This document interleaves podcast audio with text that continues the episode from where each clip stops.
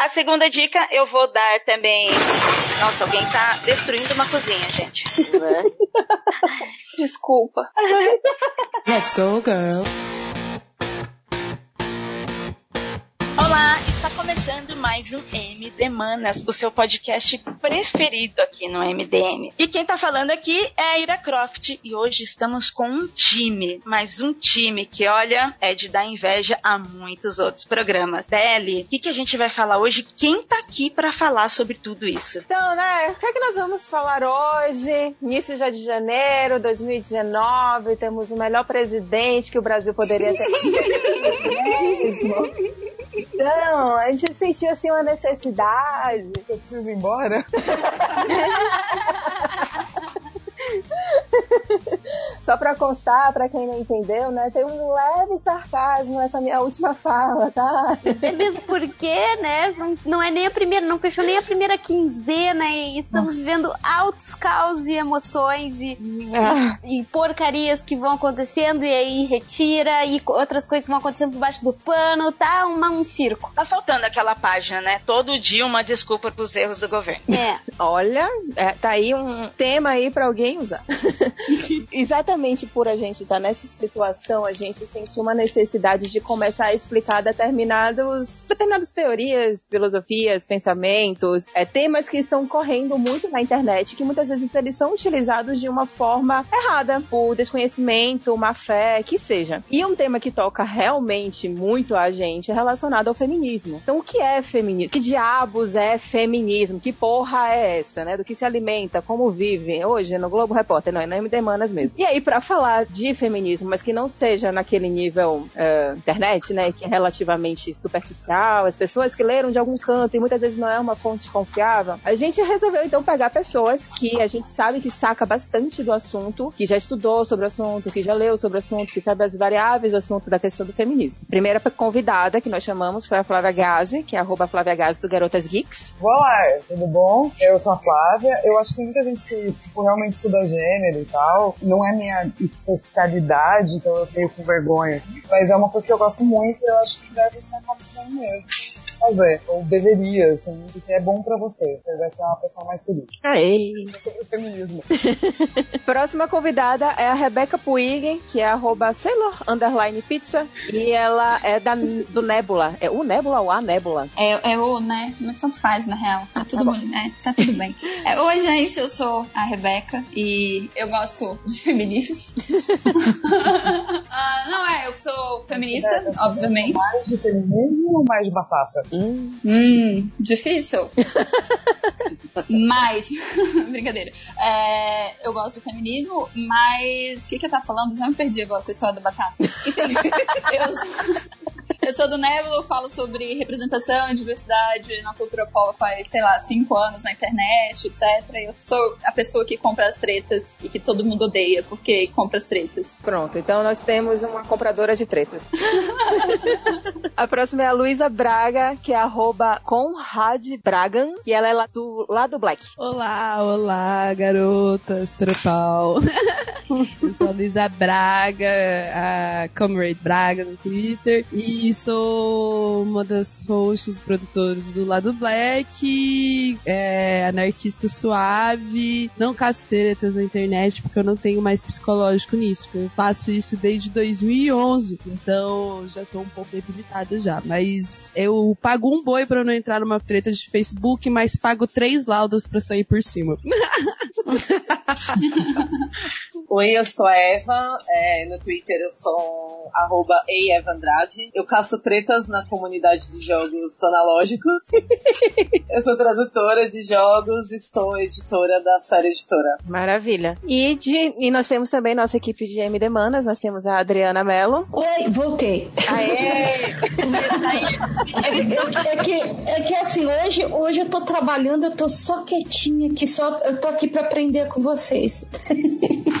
Perfeito. Nós temos também a Dea Mello. Olá, gente. Tudo bom? Boa noite. Bom dia, boa tarde.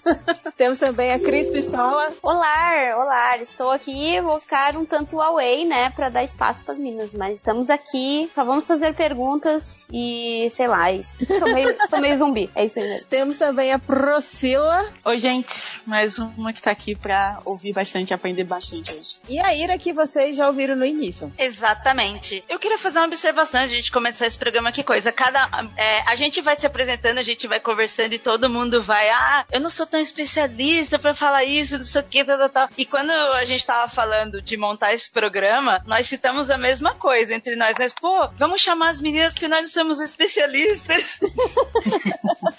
E eu acho que vai valer mais ainda este programa para o ouvinte, justamente para ser um programa de dúvidas e esclarecimentos. E eu coloco por mim, eu sempre levanto a bandeira que eu não sou feminista no sentido de conhecedora, porque a vida inteira eu fui ensinada a ser uma mulher machista. Eu fui ensinada e eu passei para frente, eu sempre vivi isso. E eu só fui conhecer o feminismo mesmo quando eu saí lá do interior, vim para São Paulo e conheci outras pessoas que eram mais envolvidas com movimentos, direta ou indiretamente. E depois que a gente aprende de verdade, a gente vai vendo o quanto as pessoas se enganam com o feminismo, quanto ela é importante e quanto a gente tem preconceito com isso sem saber. Mas, Ira, isso não é uma coisa natural do tipo, todo mundo nasceu na mesma sociedade que é machista, que é racista e é homofóbica. Exatamente, exatamente. É, eu, eu gosto de me colocar como exemplo em casos assim, justamente para as pessoas entenderem que, pô, todo mundo foi ensinado, todo mundo viveu isso. E cabe a nós que estamos aprendendo começar a passar para frente para que as outras pessoas também aprendam e entendam o que, que é. Tá, então, agora que a gente já colocou, né, acho que isso que a Ira falou e, e, e que a Paula terminou também, a Paula terminou questionando, acho que realmente meio que todo mundo se encaixa nesse quesito de que a gente cresceu numa sociedade machista, homofóbica, transfóbica, racista, todas essas coisas. E a gente tem realmente esses traços, infelizmente, e cabe a nós meio que aprender e tentar evoluir nesse quesito. Mas eu acredito, pelo menos, né, que para você crescer e evoluir, você precisa aprender, você precisa saber do que é que a gente está falando. Então, gostaria de saber das nossas queridas convidadas o que é feminismo. Basicamente, o, o feminismo é um movimento. Você pode resumir Hum. como um, um movimento, né, que tem múltiplas facetas e várias frentes de batalha mesmo, que busca a equidade para as mulheres, né? É, só que quando você fala de mulher, você não fala de um grupo homogêneo. Então aí você tem várias questões, né, várias formas de que essa falta de equidade, essas opressões assumem. E o feminismo é basicamente essa busca para tratar de equilibrar a balança, né? Que ela ainda é absurdamente desequilibrada para as mulheres. Mas você acha que é mesmo? Tô zoando. Desculpa, gente. Eu só tenho conseguido lidar com a realidade com muito humor e sendo falta de noção. A Rebeca, querida, caçar treta. Não, tô zoando, tô zoando. E o que seria essa equidade? Acho que a equidade é uma equidade de direitos, né? E, tipo, na verdade é uma equidade que, tipo, que a gente tem os mesmos. É muito absurdo isso, né? Que nós sejamos, nós sejamos tão humanos quanto os homens, sabe? Tipo, a gente tenha os mesmos direitos. É sei lá, civis, né? Tipo, que a gente possa ter os mesmos direitos. É, tão, é, tão, é tão complicado isso pra mim, porque, tipo, essa equidade realmente é só uma questão de, tipo, que nós sejamos vistas como seres humanos da mesma maneira que homens são vistos como seres humanos, né? Que a gente tenha direito de ir e vir, os direi nossos direitos no âmbito legal que sejam iguais, que a gente tenha os mesmos salários, que a gente não sofra violência que é determinada pelo nosso gênero, né? Que nós não sejamos discriminadas por sermos mulheres, que as pessoas não achem automaticamente que nós somos menos por ser, sermos mulheres. É, o- é o básico, né? Ou às vezes até, eu acho que eh, talvez para as pessoas entenderem, é do tipo, não achar que homens são mais. Porque É. toda vez que você fala de tipo menos, todo mundo fala, mas eu não acho mulher menos. Daí você fala, ok, mas então, é, o que, que você acha do lance de pessoas não contratarem mulheres porque elas engravidam? Ah, é foda, entendeu? Então, assim, homens são melhores que mulheres por alguma razão. E é, é meio. É, a- é uma briga mesmo, é uma briga para que isso seja seja visto como a inverdade que é, e isso seja realmente aplicado em políticas, sejam políticas públicas, sejam políticas de grupo, sejam, sei lá, no convívio da, da tua família, assim, do teu trabalho, você não ganhar menos, pra você... é, Tem uma amiga minha, cara, que tem uma, é, uma história louca, que o chefe dela chegou na, na, no trampo, né, abriu a gaveta dela sem o consentimento dela, e lá dentro tinha um mods, e daí o cara falou que o mods não tinha que estar no ambiente de trabalho, Gente, ele tá onde? No cu desse homem? O monte? É da onde? Não, Pelo amor de Deus. É, tipo, mano, e é por isso que a gente fala de equidade e não de igualdade, sabe? Porque você é, existem diferenças biológicas, mas isso não deve interferir a No teu julgamento da pessoa, Pois né? é, você não deve considerar mulheres menos pessoas ou meio pessoas ou não pessoas, porque mulheres menstruam, porque mulheres podem engravidar e nem tratar a gente como se fosse incubadeira, sabe? Eu acho que também é uma questão, né, de tipo, tem toda essa, essa coisa de, ai, homens. ah, da onde que são os homens Marte? E Os homens são de Vênus? E as mulheres são de Vênus. Gente, nós somos todos seres humanos Do planeta Terra. do planeta Terra. E, e essa, essa coisa de separar em planetas, eu acho que já, é, já começa a ser problemático a partir daí, dessa coisa simples, Isso é né? bem problemático. Porque é a coisa de você mistificar, né? De você tratar a mulher como se fosse misteriosa, incompreensível. Só existem dois papéis possíveis pra mulher. Ou ela é a santa ou ela é a puta, né? É, Nossa, isso tinha até um- apaga assim, toda a nossa individualidade e apaga toda, todo o nosso valor como pessoa. Tinha até um site, Eva, de videogame, que era pra mostrar como é um mundo machista, né? Então eram várias minas postando coisas de áudio que elas ouviam, mensagens de texto que elas recebiam, que chamava Ugly, Fat or Slutty, então, né? É, feia, gorda ou puta, porque é as três coisas que você pode ser quando você é mulher, né? Sim. Mas que isso não pode não. O que, que você tá. Quem você tá pensando que você é? É, eu acho que essa coisa também de ficar tratando a gente como um ser separado, que é diferente, que tem que, sabe? Tem, é, é, é, é toda uma, um- uma, entre aspas, etiqueta errada, sabe? E que eu acho que leva também a menos estudos com relação à mulher. A gente tem muito poucos estudos com relação à mulher. Do tipo, tem muita coisa que acontece no nosso corpo que a gente ainda não sabe. Mas tem um bilhão de estudos pra disfunção erétil, sacou? É verdade. Pois é, ainda não entenderam o me- em profundidade o mecanismo do orgasmo feminino, mas, tipo, homem tem Viagra, sabe? E pra, pra tipo, os caras têm que ficar aplicando o guia pra eles saberem como achar e o que fazer com clitóris, sabe? Voc- Vocês também citaram sobre as diferenças físicas. Eu, eu lembro quando saiu aquele caso de um rapaz que ele tirou uma foto tirando um sarro com um caminhão de cimento, dizendo: Ah, quero ver as feministas levantarem esse caminhão de cimento, o saco de cimento.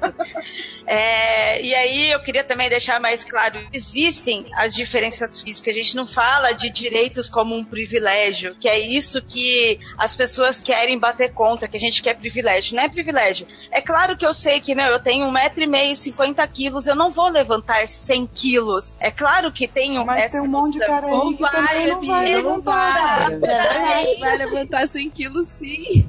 Então, tem um monte de cara aí que também não vai levantar. Eu conheço Pois de é. que levantaria, sacou? Assim como outras mulheres podem levantar, não é o caso Exato. do, do cimento. É, as diferenças que as pessoas não acreditam, é essa diferença salarial e de cargos em qualquer mercado, qualquer. Meu, Eu- fora, eu- fora que essa palhaçada que os caras ficam, tipo, ah, a mulher não levanta peso, a mulher não vai pra guerra. Quantos desses caras no Brasil já foram pra guerra? Não, gente, pra que, que essas pessoas querem ir na guerra, bro? Esses boys já encheram uma laje. né? Nem- não, não vão nem irão, assim. Mas eu queria pegar um, um ganchinho assim, na fala da Ira, que eu acho que tem muito a ver com essa questão de emancipar as mulheres, assim. Eu acho que, pra mim, o feminismo, ele, ele tem uma raiz muito grande na emancipação feminina, porque como todo mundo citou, assim, acho que todos esses exemplos que a gente dá como é humano, é de você ser valorizado, de você não ter as suas características é, intrínsecas dadas como algo negativo na sociedade, que foi algo criado, né, por esse sistema patriarcal, para para deixar as mulheres em uma situa- situação de submissão, né? Então, é, a, o nojo do, da, da menstruação, a desvalorização da mulher que engravida, a diferença salarial, esse mito, né, do, da mulher não carregar peso, da mulher não ser uma construtora, isso é, faz parte de uma estrutura construída para subjugar essa mulher, assim, né? Então, o feminismo, ele, ele vem e nos emancipa enquanto seres humanos, né? Como as meninas colocaram, para nos colocar num status de seres humanos, para nos colocar num status de equidade na sociedade, para que nós mulheres tenhamos a oportunidade justamente de avançar é, em coisas que hoje em dia é, são são é, são, da, é, são inferiores, é, não inferiores, não é, não é essa, nessa é palavra nesse tipo que eu quero dar, mas nós não nos conhecemos, nós, nós somos negligenciadas, né, enquanto seres, enquanto conhecimento, que foi o que as meninas até começaram a falar agora com relação a estudos de, sobre é, o funcionamento do corpo feminino são negligenciados, parte desse princípio, né? E só que tudo isso faz parte de uma estrutura. Eu acho que o feminismo ele vem enquanto um, um, um, movimento e enquanto mais do que um movimento, enquanto uma forma de se pensar o mundo, né? É, porque eu vejo o feminismo também como uma teoria, né? Uma, uma forma de se idealizar uma filosofia, um jeito de se pensar o mundo, é, que nos levará ou pretende nos levar para essa emancipação, né? E que a gente realmente precisa e, e que tem, obviamente, os seus os seus recortes fortes e as suas dificuldades aí no universo, né? Cara, o que eu acho legal do que a Luísa está dizendo é porque é, a gente também tende a achar que essa maneira de olhar para a mulher é uma maneira que sempre existiu, o que não é verdade. Os mitos da, da mulher que não faz isso, não pode fazer aquilo, não, não é capaz ou deve fazer isso ou aquilo, são mitos que foram inventados faz muito pouco tempo, tá, gente? Hum, é... e, e, inventados para aprisionar mulheres. Exatamente. Isso é muito importante, assim, não foi assim, ah, eles foram criados do nada, não, eles foram criados para aprisionar mulheres, assim. E tem um recorte nisso aí, né? Se você fala de mulher negra, se você fala de mulher indígena,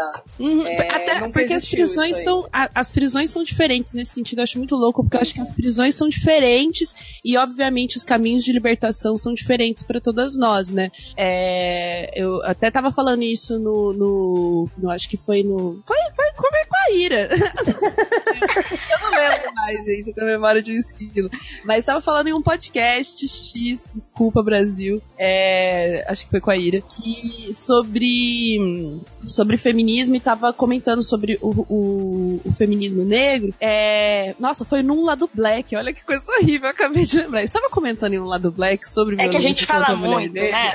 né, mano? Olha que louco. Sobre violência contra a mulher negra, no episódio aí, Jabá. É que para nós mulheres negras, por exemplo, a questão do trabalho é uma questão que nunca, não que nunca existiu, mas que a gente não luta por trabalhar. A gente nunca lutou por trabalhar, porque o trabalho sempre foi imposto a nós, né? A libertação da mulher branca passou por sair de todo um ambiente doméstico e talvez a libertação da mulher preta pa, é, passe pelo direito a habitar esse lugar doméstico que a mulher branca foi aprisionada em, sabe, né?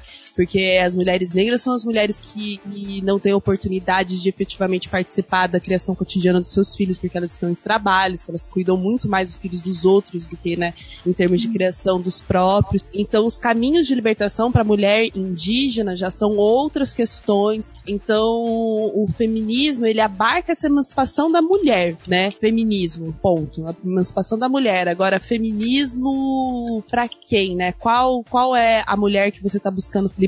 Então, para cada mulher, você vai ter uma prisão e para cada mulher um processo de liberdade. E de preferência seja autônomo, né? Por isso que a gente adora esses recortes identitários.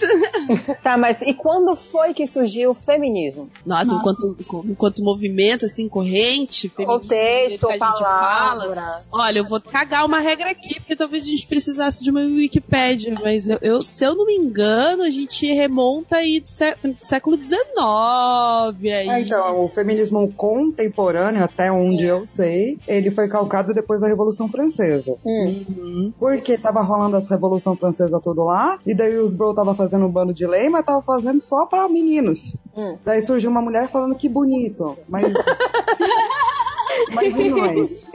Mas assim, a gente tem autoras que são, vão, vão ser consideradas proto-feministas desde muito tempo antes, assim. Uhum, é. E isso daí varia de quando você é. O, o que você acha que é realmente feminismo. Mas o feminismo contemporâneo, até onde eu sei, é isso aí. É, Rebeca. É, não só É, ele. ele teve. tem- Pode falar, pode falar. Não, não, pode falar, gente. Não, é que não, não só ele remonta aí da Revolução Francesa, como, se eu não me engano, a, logo depois da Declaração dos Direitos do Homem e do Cidadão, né? Teve uma escritora francesa, a Olympe, que ela escreveu a Declaração dos Direitos da Mulher e da Cidadã. E como Ó. era de se esperar, ela foi decatada dia 3 de novembro. Exatamente. Foi a Nossa, que decapitação dela. 1793. Pois É, e foi a decapitação dela que iniciou diversos movimentos É. modernos feministas. Não, eu fiquei um pouco Isso é impactada com essa notícia. Pois Meu, é. isso aí é muito louco. Eu tava vendo um vídeo esses dias atrás, é, que olha essa geração que se educa pelo Facebook. De-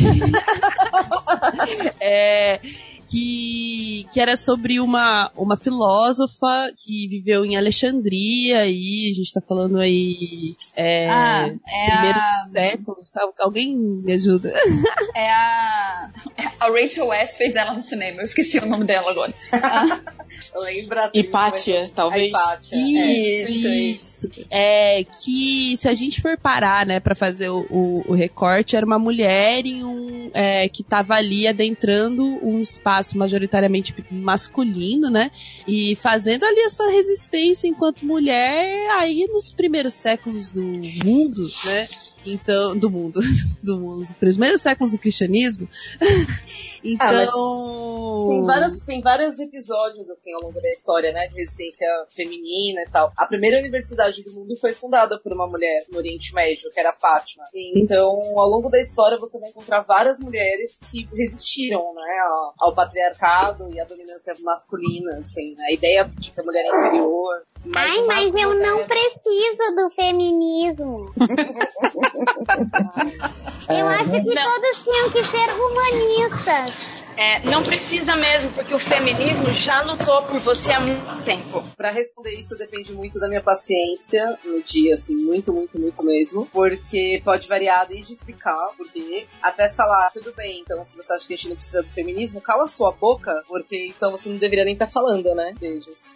Porque Eu, é. uma hora a gente cansa de ficar repetindo, sabe? É, às vezes esse tipo de comentário, eles, às vezes não, eles são sempre muito repetitivos e eles pegam umas coisas muito básicas, sabe? E pra quem tá sempre explicando e falando sobre, isso acaba sendo muito desgastante. E muitas vezes é desgastante assim, atenta contra a nossa saúde mental. Sim. Gente, eu, eu queria só pontuar que eu me pego muitas vezes pensando que se não fosse pelo feminismo, eu não estaria fazendo o que eu faço hoje pra, pra viver, pra pagar minhas contas, sabe? Eu não seria desenhista, eu seria esposa de alguém. Você, Pois você é. não teria nem a chance de pensar sobre isso, assim. Não, não teria essa possibilidade, não. Mas é, é muito louco porque eu, eu volto a dizer que eu tava falando pra, pra Luísa, que esse é um papel que a gente foi assumindo, porque assim, eu tenho um livro que eu gosto muito, é, ok, tem um livro que é muito interessante, que é o Maelos Maleficaram, que é o Martelo das Feiticeiras, que é o guia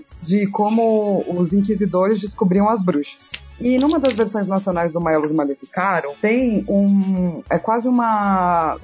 Eles fazem uma volta e demonstram como era o papel da mulher ao longo dos séculos, dependendo da religião. Então, essa visão de que a gente tem de que é, o, femini o feminismo é, é- ele, ele precisou existir, não é que ele existe porque, é, porque a gente sempre vê uma sociedade assim, e daí de repente no tempo contemporâneo a gente acordou. Não. Desde que as religiões passaram a mostrar homens que subjugam mulheres, e isso começa, tipo, na, na, na Grécia Antiga, né? Porque foi Gaia que deu luz ao mundo e depois Cronos foi lá e tomou o espação dela e tal. A gente começa a ter uma subversão do papel da mulher na cultura. E, por exemplo, na Grécia você tinha cidades-estado onde a mulher podia fazer o que ela quisesse, cidades-estado que ela não podia fazer o que ela quisesse. Então, é, essa, essa visão que a gente tem de que no mundo também sempre foi assim é muito equivocada e eu tenho um pouco de. Acho importante a gente sempre frisar isso pra gente não parar num negócio de que é, isso foi. é, o mundo sempre foi assim, entendeu? As mulheres sempre foram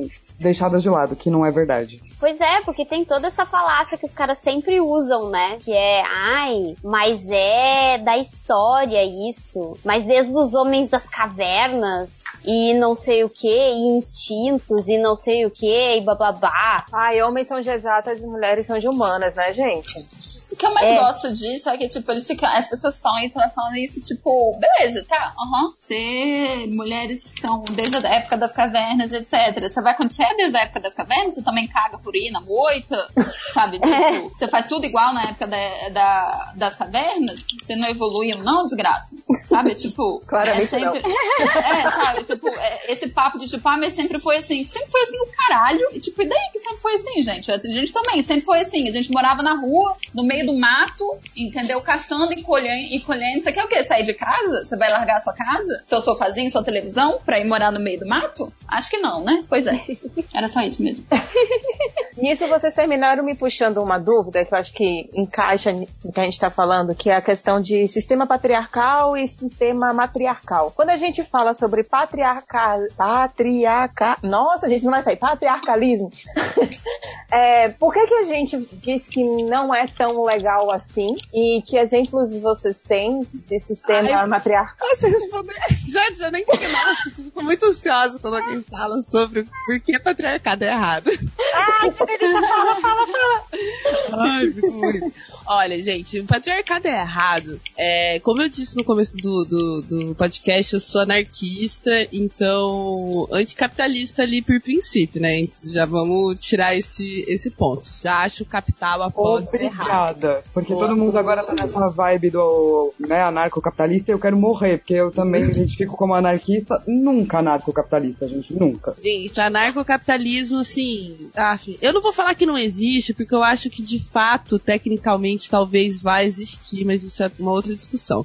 É, enfim, a- o patriarcado, é, a diferença entre o patriarcado e o matriarcado, vou falar até num termo, assim, é, numa analogia muito direta, é, é a transmissão de qualquer coisa, né? Esse sistema familiar. Quem organiza, reúne e vai transmitindo, né?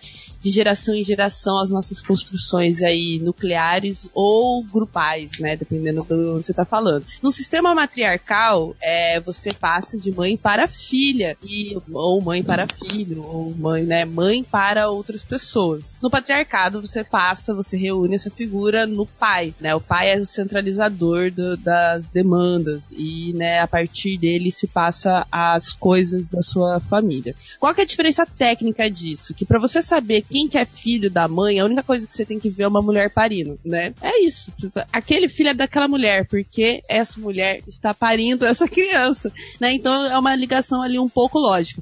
Para você saber quem que é o pai de uma criança, você não você não vê, né, o, qual, é a, a paternidade da criança, a menos que você assegure que aquela mulher apenas transou com aquele um homem, né? E daí você pode dizer, ó, este é meu filho. Como você sabe? Porque apenas eu transei com essa mulher. Aí a gente entra ali no que eu gosto de fazer uma analogia com o. analogia não, né? Fazer ligação com a família, a propriedade privada e o cacete A4 do Hegel. É a origem da família e da propriedade privada. Que a mulher é a primeira posse. A primeira posse. Porque a gente precisamos transformar a mulher num objeto de posse para garantir, né, uma linhagem patriarcal. E isso muda, né, a maneira como você vê, né, de fato esse relacionamento nuclear a priori, né? Porque você tem ali uma posse garantida, uma coisa da qual você não pode deixar de ter, né? Por mais que a gente tenha sistemas patriarcais em comunidades não capitalistas, né, digamos assim, é, ainda assim a mulher precisa ser de fato alguma, de alguma maneira aprisionada a estar apenas com esse homem para que esse homem garanta, né, a transmissão dos seus bens. Era isso, era isso que eu ia dizer, que tipo, numa sociedade patriarcal, o grande problema de uma sociedade patriarcal é que a mulher é tratada como posse. Porque a partir do momento que você descobre que a mulher, que o homem tem presença do, no, na, na- nos filhos, então como controlar, porque até na Inglaterra até hoje, né, é dado o nome da mulher e não do homem exatamente porque a gente sabe quem foi que geriu. Foi a mulher essa, com certeza. E em sociedades matriarcais, ou pelo menos as sociedades matriarcais que eu estudei, não existe posse. A mulher não era dona de homem. E essa é a grande diferença. Um- os dois sistemas, um sistema fala de posse, então uma coisa deixa de ser cidadão e pessoa passa a ser posse, e no outro sistema não há posse. Para mim é uma diferença meio grande. É, isso, não, é, é a diferença fundamental. É por isso que nós estamos nessa merda. podemos, podemos falar assim de, de peito aberto, que é por isso que nós estamos nessa merda, porque a gente vive em um sistema essencialmente patriarcal e a gente romper com esse patriarcado, né? Por isso que daí é, deixa de ser sobre o nome feminismo, né? É, eu acho que tem muito a ver com aquilo que você luta contra e você aquilo que você luta contra melhor ainda, aquilo que você precisa destruir para garantir essa sua tal emancipação, que é o sistema patriarcal, sabe? Se a gente for aqui falar, né, em, em é o objetivo do feminismo e de qualquer ideia de emancipação feminina tem que passar por acabar com o patriarcado, como um todo, assim, né? É, não, isso não significa odiar homens, né? Isso não significa odiar homens, isso não significa é, que todas seremos lésbicas, maravilhosas. é, mas, de fato, viver em um sistema centralizado pela posse masculina exclusivamente, isso não significa que a gente tem que virar exclusivamente matriarcal também, sei lá, sejamos criativos, né? Toda linhagem. Mas é, a gente não pode continuar esse sistema que transmite é, tudo através da figura masculina, né? Basicamente é, a gente não quer matar ou odiar homens, inclusive eu sei que muitas aqui são hétero. A gente só quer é, não ser posse de ninguém, pode ser? Por favor, com licença. É, porque só, só pra deixar claro, caso alguém não tenha entendido, tá escutando, quando a gente fala em destruir o patriarcado, a gente não tá falando em destruir homens. Patriarcado é o sistema como a sociedade tá organizada hoje, né? Assim, nessa questão da relação de gênero. Então, tipo, não é matar homem, é destruir o sistema. Era só isso mesmo. é, mas aí fazendo o link de destruir o sistema, a questão mais de mulher como posse do que mulher como gente, né? Se as pessoas surtem de, ai meu Deus, ela quer destruir o sistema, socorro. É muito difícil que a gente tá, tipo, explicando a explicação da explicação para as é... pessoas não entenderem errado, tá foda. Isso, é isso. Eu tô, eu tô realmente muito querendo que as pessoas entendam da forma mais compreensível possível, porque. Não, não, tá certo. Tá certo. e aí, eu queria que vocês dessem exemplos de sistema matriarcais. A, a Flá disse que já estudou algum, e eu gostaria de saber desses exemplos, onde é que eles existiram, tudo mais. É, bom, primeiramente vamos lembrar que as Amazonas, elas são mitológicas, tá, gente? A gente não sabe se elas existiram, ok?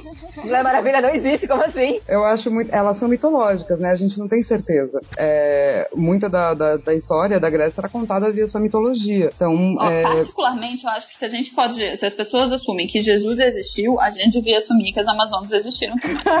Justo. Okay. Sem querer causar, porém. Só, só, só um pouquinho.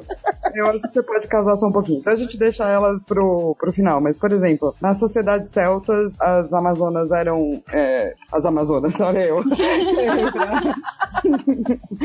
é, as, é, as, as, mulheres tinham exatamente o mesmo poder que os homens. E porque elas eram consideradas é, pessoas que agregavam dentro das magias e consideradas de magia ativa e etc., era considerada uma sociedade matriarcal. Mas não tinha aí assassinato de homens, tá? Isso não acontecia e tal.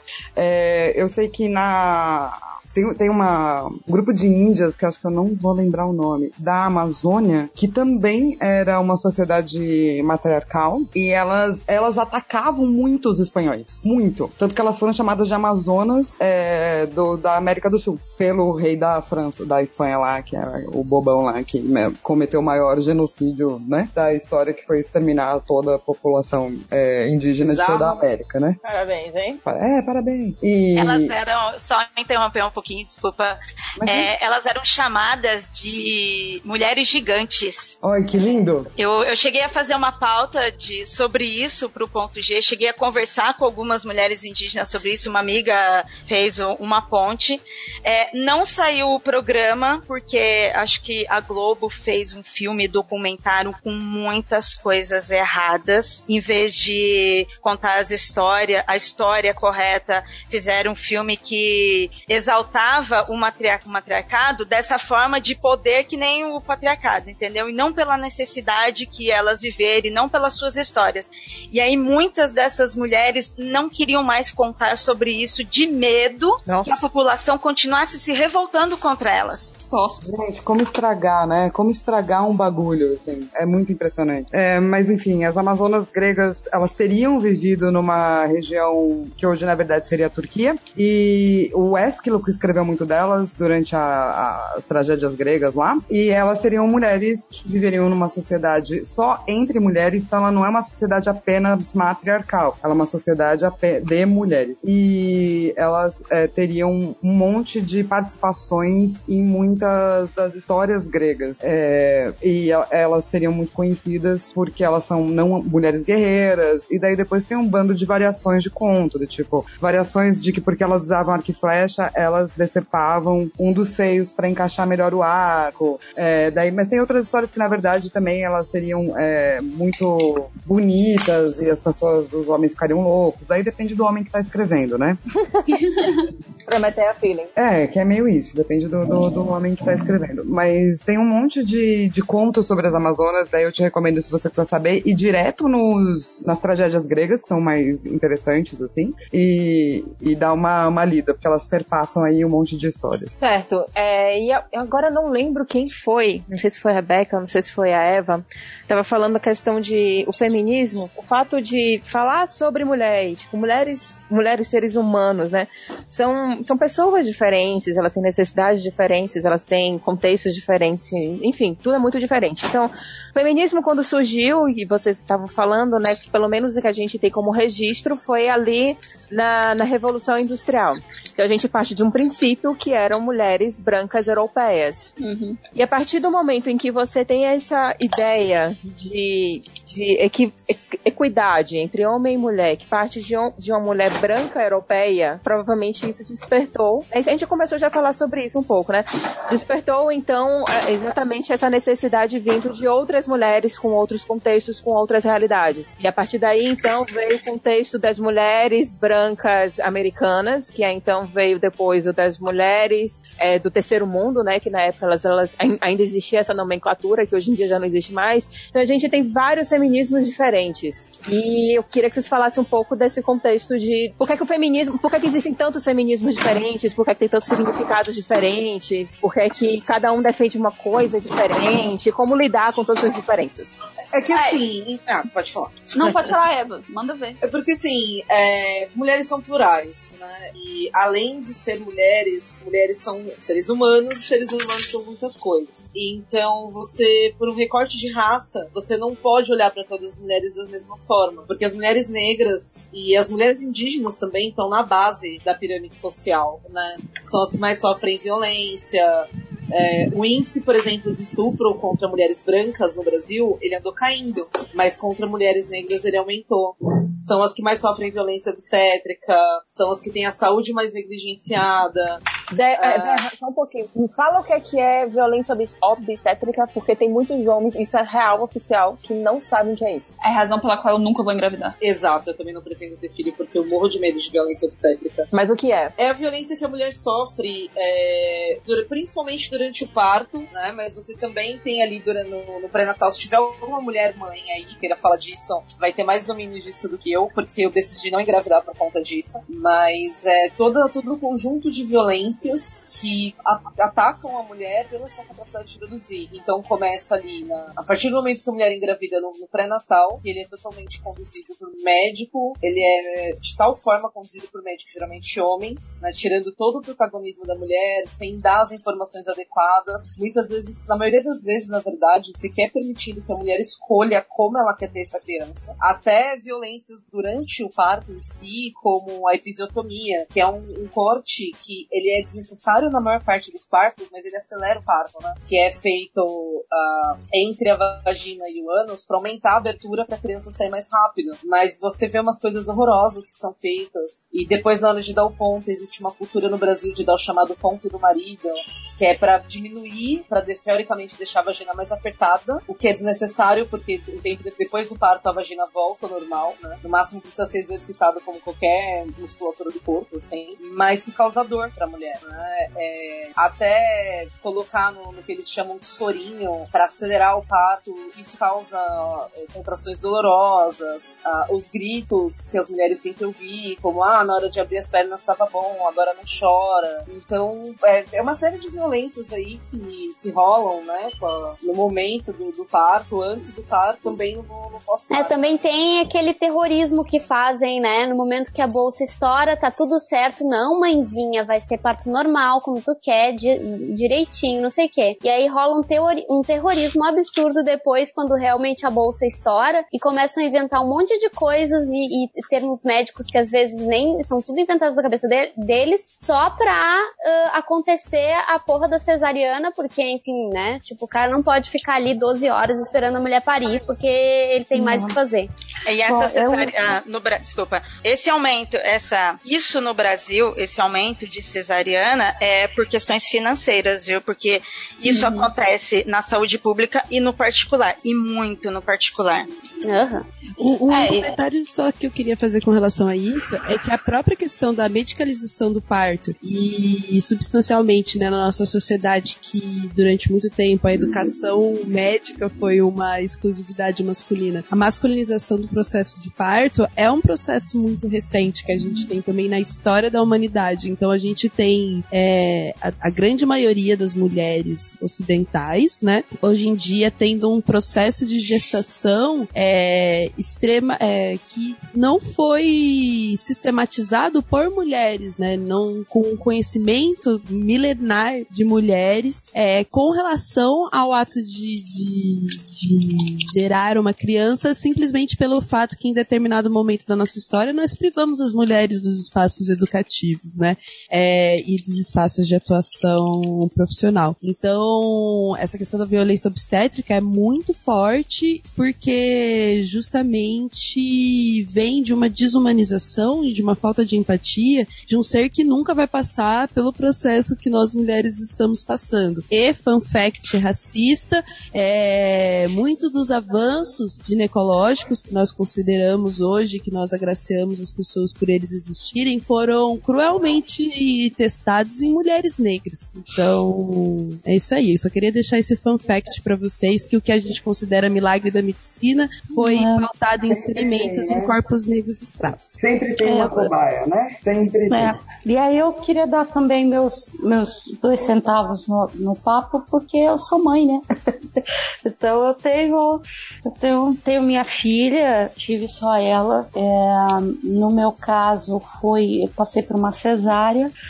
Mas no meu caso específico, eu tive que fazer a cesárea, pelo menos vamos colocar assim, com essa orientação que eu tive à época, é porque já tinham passado das 40 semanas, ela já estava bem grande, eu já tinha começado a sentir contração e e a minha médica achou muito arriscado esperar mais tempo. Então a gente acabou marcando a, a, a cesárea, enfim, eu acabei passando pela cesárea. Por opção, é, eu preferi fazer todo o pré-natal com uma médica e, enfim, a cesárea também com uma médica. É, e no meu caso específico foi por isso mesmo, que já tinham passado as 40 semanas e eu não tinha, como é que eu poderia poderia colocar.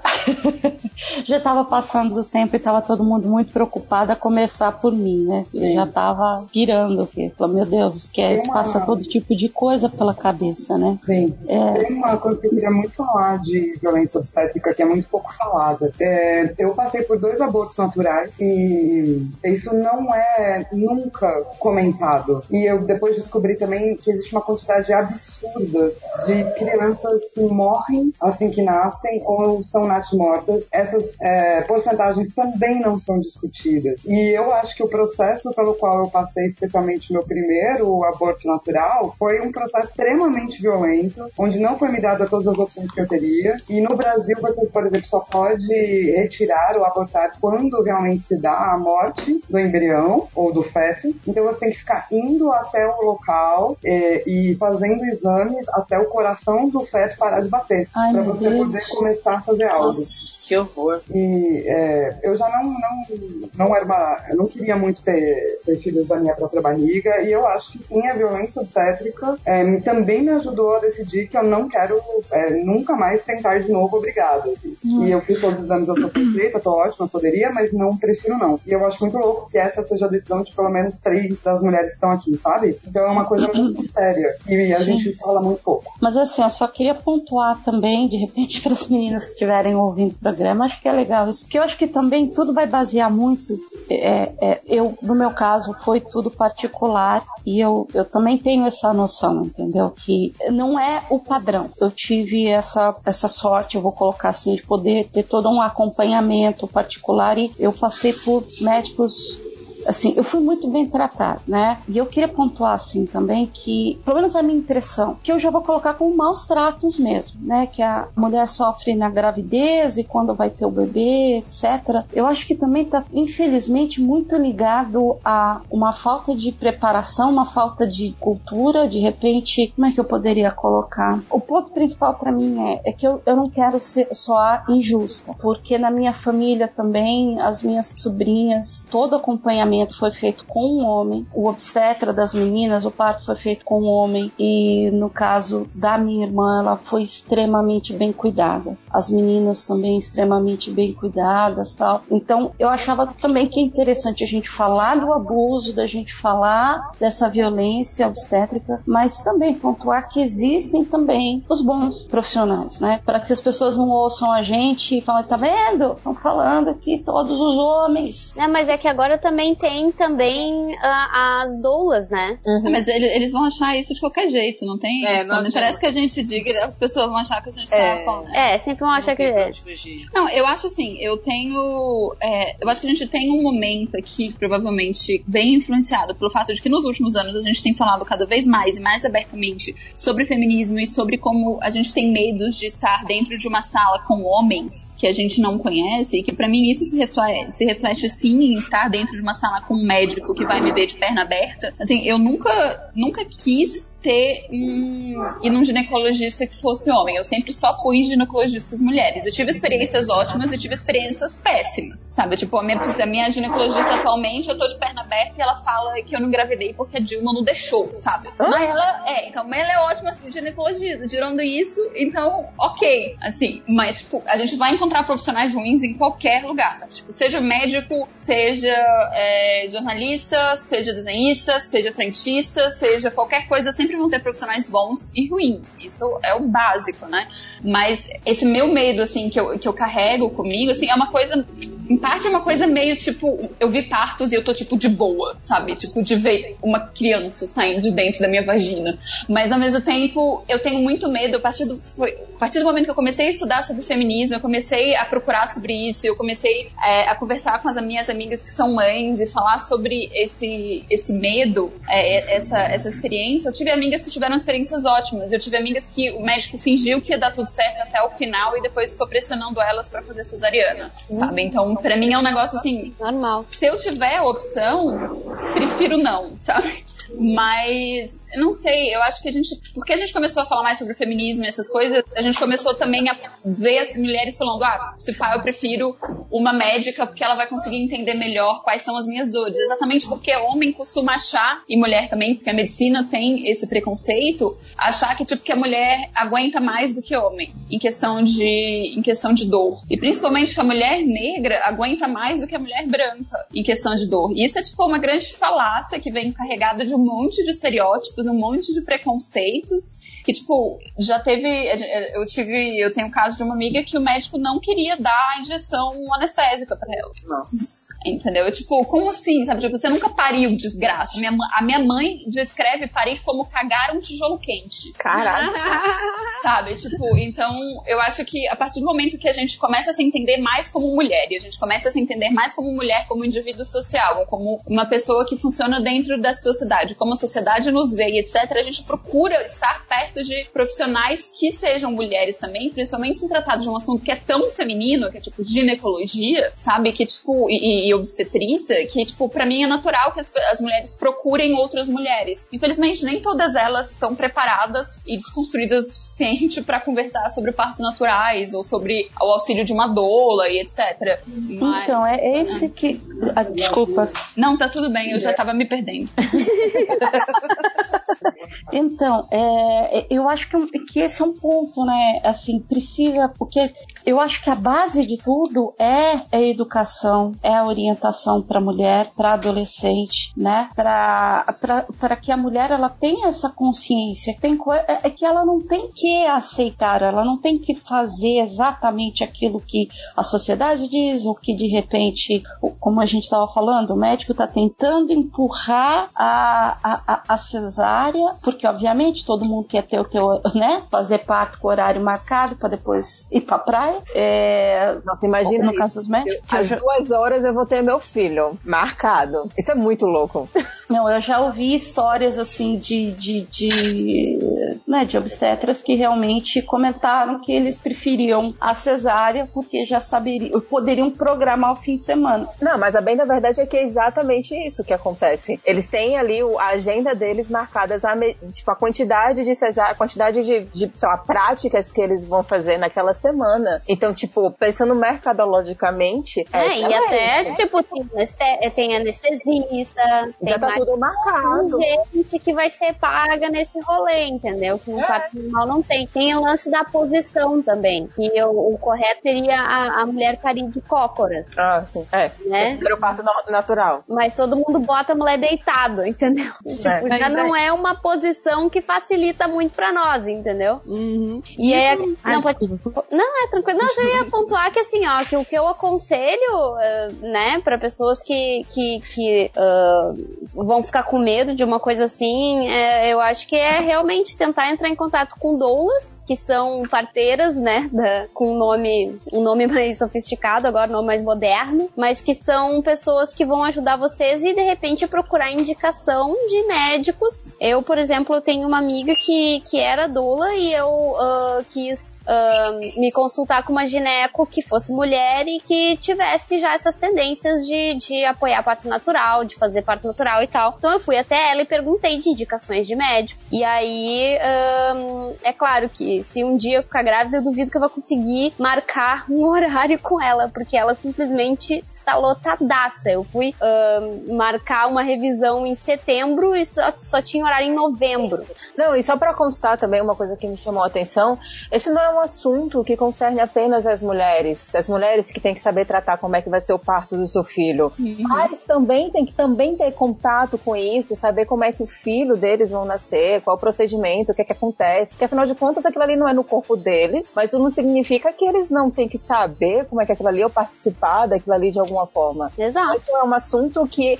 é para todo mundo. E não é ajudar também, né? É, não, então. É participar. Vocês não estão ajudando, vocês fizeram o filho também. É. Vão, vão, vão se responsabilizar. Exatamente. Responsabilidade, essa é a palavra. E eu acho uma coisa interessante, né? É... Aí, ó, eu falei que eu ia trabalhar, mas eu não aguento.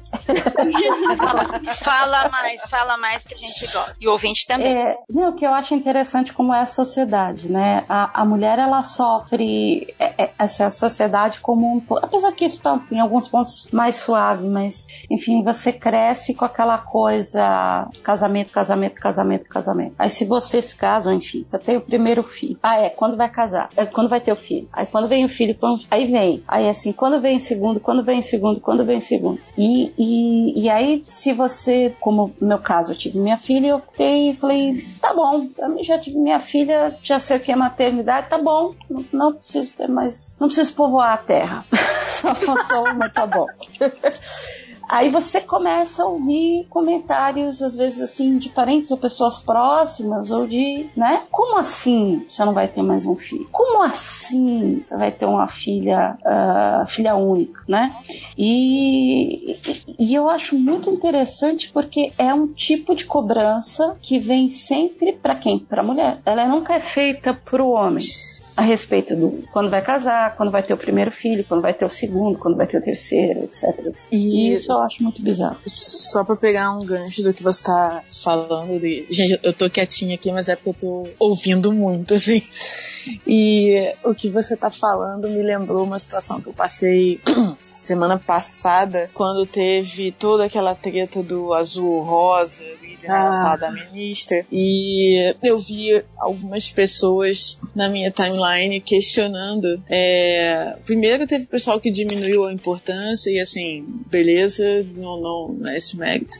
Mas muita gente falando que ah, vocês não entenderam a metáfora, o que, que vocês estão reclamando e tudo mais. E eu tive que entrar numa discussão dessas e explicar para a pessoa a minha visão, pelo menos, não sei se é a visão que todo mundo teve ou interpretou da fala dela, mas para mim, assim, e aí dando um contexto, eu venho de uma família que é religiosa. É, a parte da minha família, da minha mãe e meu pai, são católicos. É, não são católicos fervorosos, vamos dizer assim, mas são católicos. E tem uma parte da família que é evangélica. Meu padrinho é pastor, minha madrinha é pastora, e enfim, ali a coisa complica um pouco mais. Amo meus padrinhos, mas enfim, todos evangélicos. E eu ouvi muito é, cobranças e, e é, é, expectativas por causa do papel da mulher. Né? Qual é o papel da mulher? É ser mãe, é ter filho, é o, o homem é o chefe da casa e a mulher é submissa a ele. Ele é o eu, eu ouvi isso. O homem é o rei da casa. Hum. E aí, quando a, a Damares falou aquela asneira, cara, a primeira coisa que passou na minha cabeça foi, maluco, não vão me botar numa caixinha, entendeu? Não vão me botar de volta na caixinha, que é onde muitas. a, a, a visão religiosa é, do papel da mulher, especialmente os cristãos pentecostais, é a visão da mulher submissa aos desejos do homem. E assim, uma coisa que eu vejo as pessoas ignorando hoje neste novo governo maravilhoso que temos aí há nove dias e já vai os cabelos brancos, é a influência da religião no, ou, ou, a possível influência da religião em políticas públicas. E para mim é isso que a Damares representa. E quando a gente fala do papel da mulher e das cobranças que a mulher sofre e, e, enfim, o papel da mulher não só na família, mas na sociedade, isso é algo que me preocupa bastante, assim. Não, e essa, é, deixa eu aproveitar só fazer um gancho, essa, essa coisa da Damares foi uma coisa que eu, honestamente, quando eu li, eu não costumo achar que, quando as pessoas falam, ah, isso é uma cortina de fumaça, eu normalmente costumo pensar, hum, tem, onde tem fumaça tem fogo, sabe? Mas dessa vez eu tava pensando, mas eu fiquei revoltada, mais ou menos por causa da mesma coisa que você falou, assim, a minha família não é religiosa, all, assim, minha mãe acredita no homenzinho lá de cima e meu pai é ateu, então nós não somos religiosos. Eu fiz primeira comunhão porque eu fui obrigada, mas é, isso é uma coisa que, tipo, eu nunca, nunca gostei, essa, essa coisa de ser colocada dentro desse padrão de o que é feminino e o que é masculino, o que é aceito e o que, que não é. Mas aí depois eu tava mexendo no celular e eu vi um, um, um, stories da Dica Araújo, que é uma quadrinista, e, e ela fazendo um comentário que é muito real. A gente tem, tende a. Porque parece uma, ser uma coisa tão óbvia, né? Tipo, ah, a menina não pode usar azul. Ah, claro que, tipo, não, óbvio que isso. Ela tava sendo babaca, etc., mas não, não tem a ver com a cor, sabe? Que se é azul ou se é rosa. Não, mas tem a ver com os papéis. E uma coisa que o feminismo faz bastante, infelizmente, é esquecer que existem mulheres que não se encaixam no padrão cisgênero de, de, de mulheres. Então, quando uma ministra fala um negócio desses e a gente mora num país que é o país que mais mata é, transexuais do mundo, a gente. Ela dizer isso tá deixando uma coisa muito clara. Tá deixando que essas pessoas, elas não vão ser aceitas. Pessoas que não cabem dentro de um padrão do que é masculino do que é feminino, elas não vão ser aceitas. Elas não vão ter dinheiros e. Direi, dinheiros isso também, mas elas não vão ter direitos, entendeu? E elas não merecem existir. Então isso é um tipo de coisa que as pessoas falam, ah, é uma cortina de fumaça, mas não é na real, porque isso tá impregnado, sabe? Que nem hoje, se não tivessem voltado atrás do negócio de tirar é, violência de gênero, violência contra mulheres do edital do, dos livros, é, dos livros educacionais, uma coisa estaria diretamente ligada à outra, sabe? Porque quando você fala meninos usam azul, meninas usam rosa, você tá dizendo que só existem dois tipos de pessoas permitidas. Uma mulher que é extremamente feminina dentro do que o homem acha que ele é, e um homem que é extremamente masculino, e no sentido de machão mesmo. Então, se é mesmo se é um homem cis, que ele é um pouco mais delicado, que ele é um pouco mais sensível, que ele não se encaixa dentro desse padrão, padrão ele também não pode existir. E se você é uma mulher que não se encaixa dentro do padrão, loura, alta, magra, linda, fabulosa, etc., que é o padrão que o, o, o patriarcado quer, que o patriarcado gosta,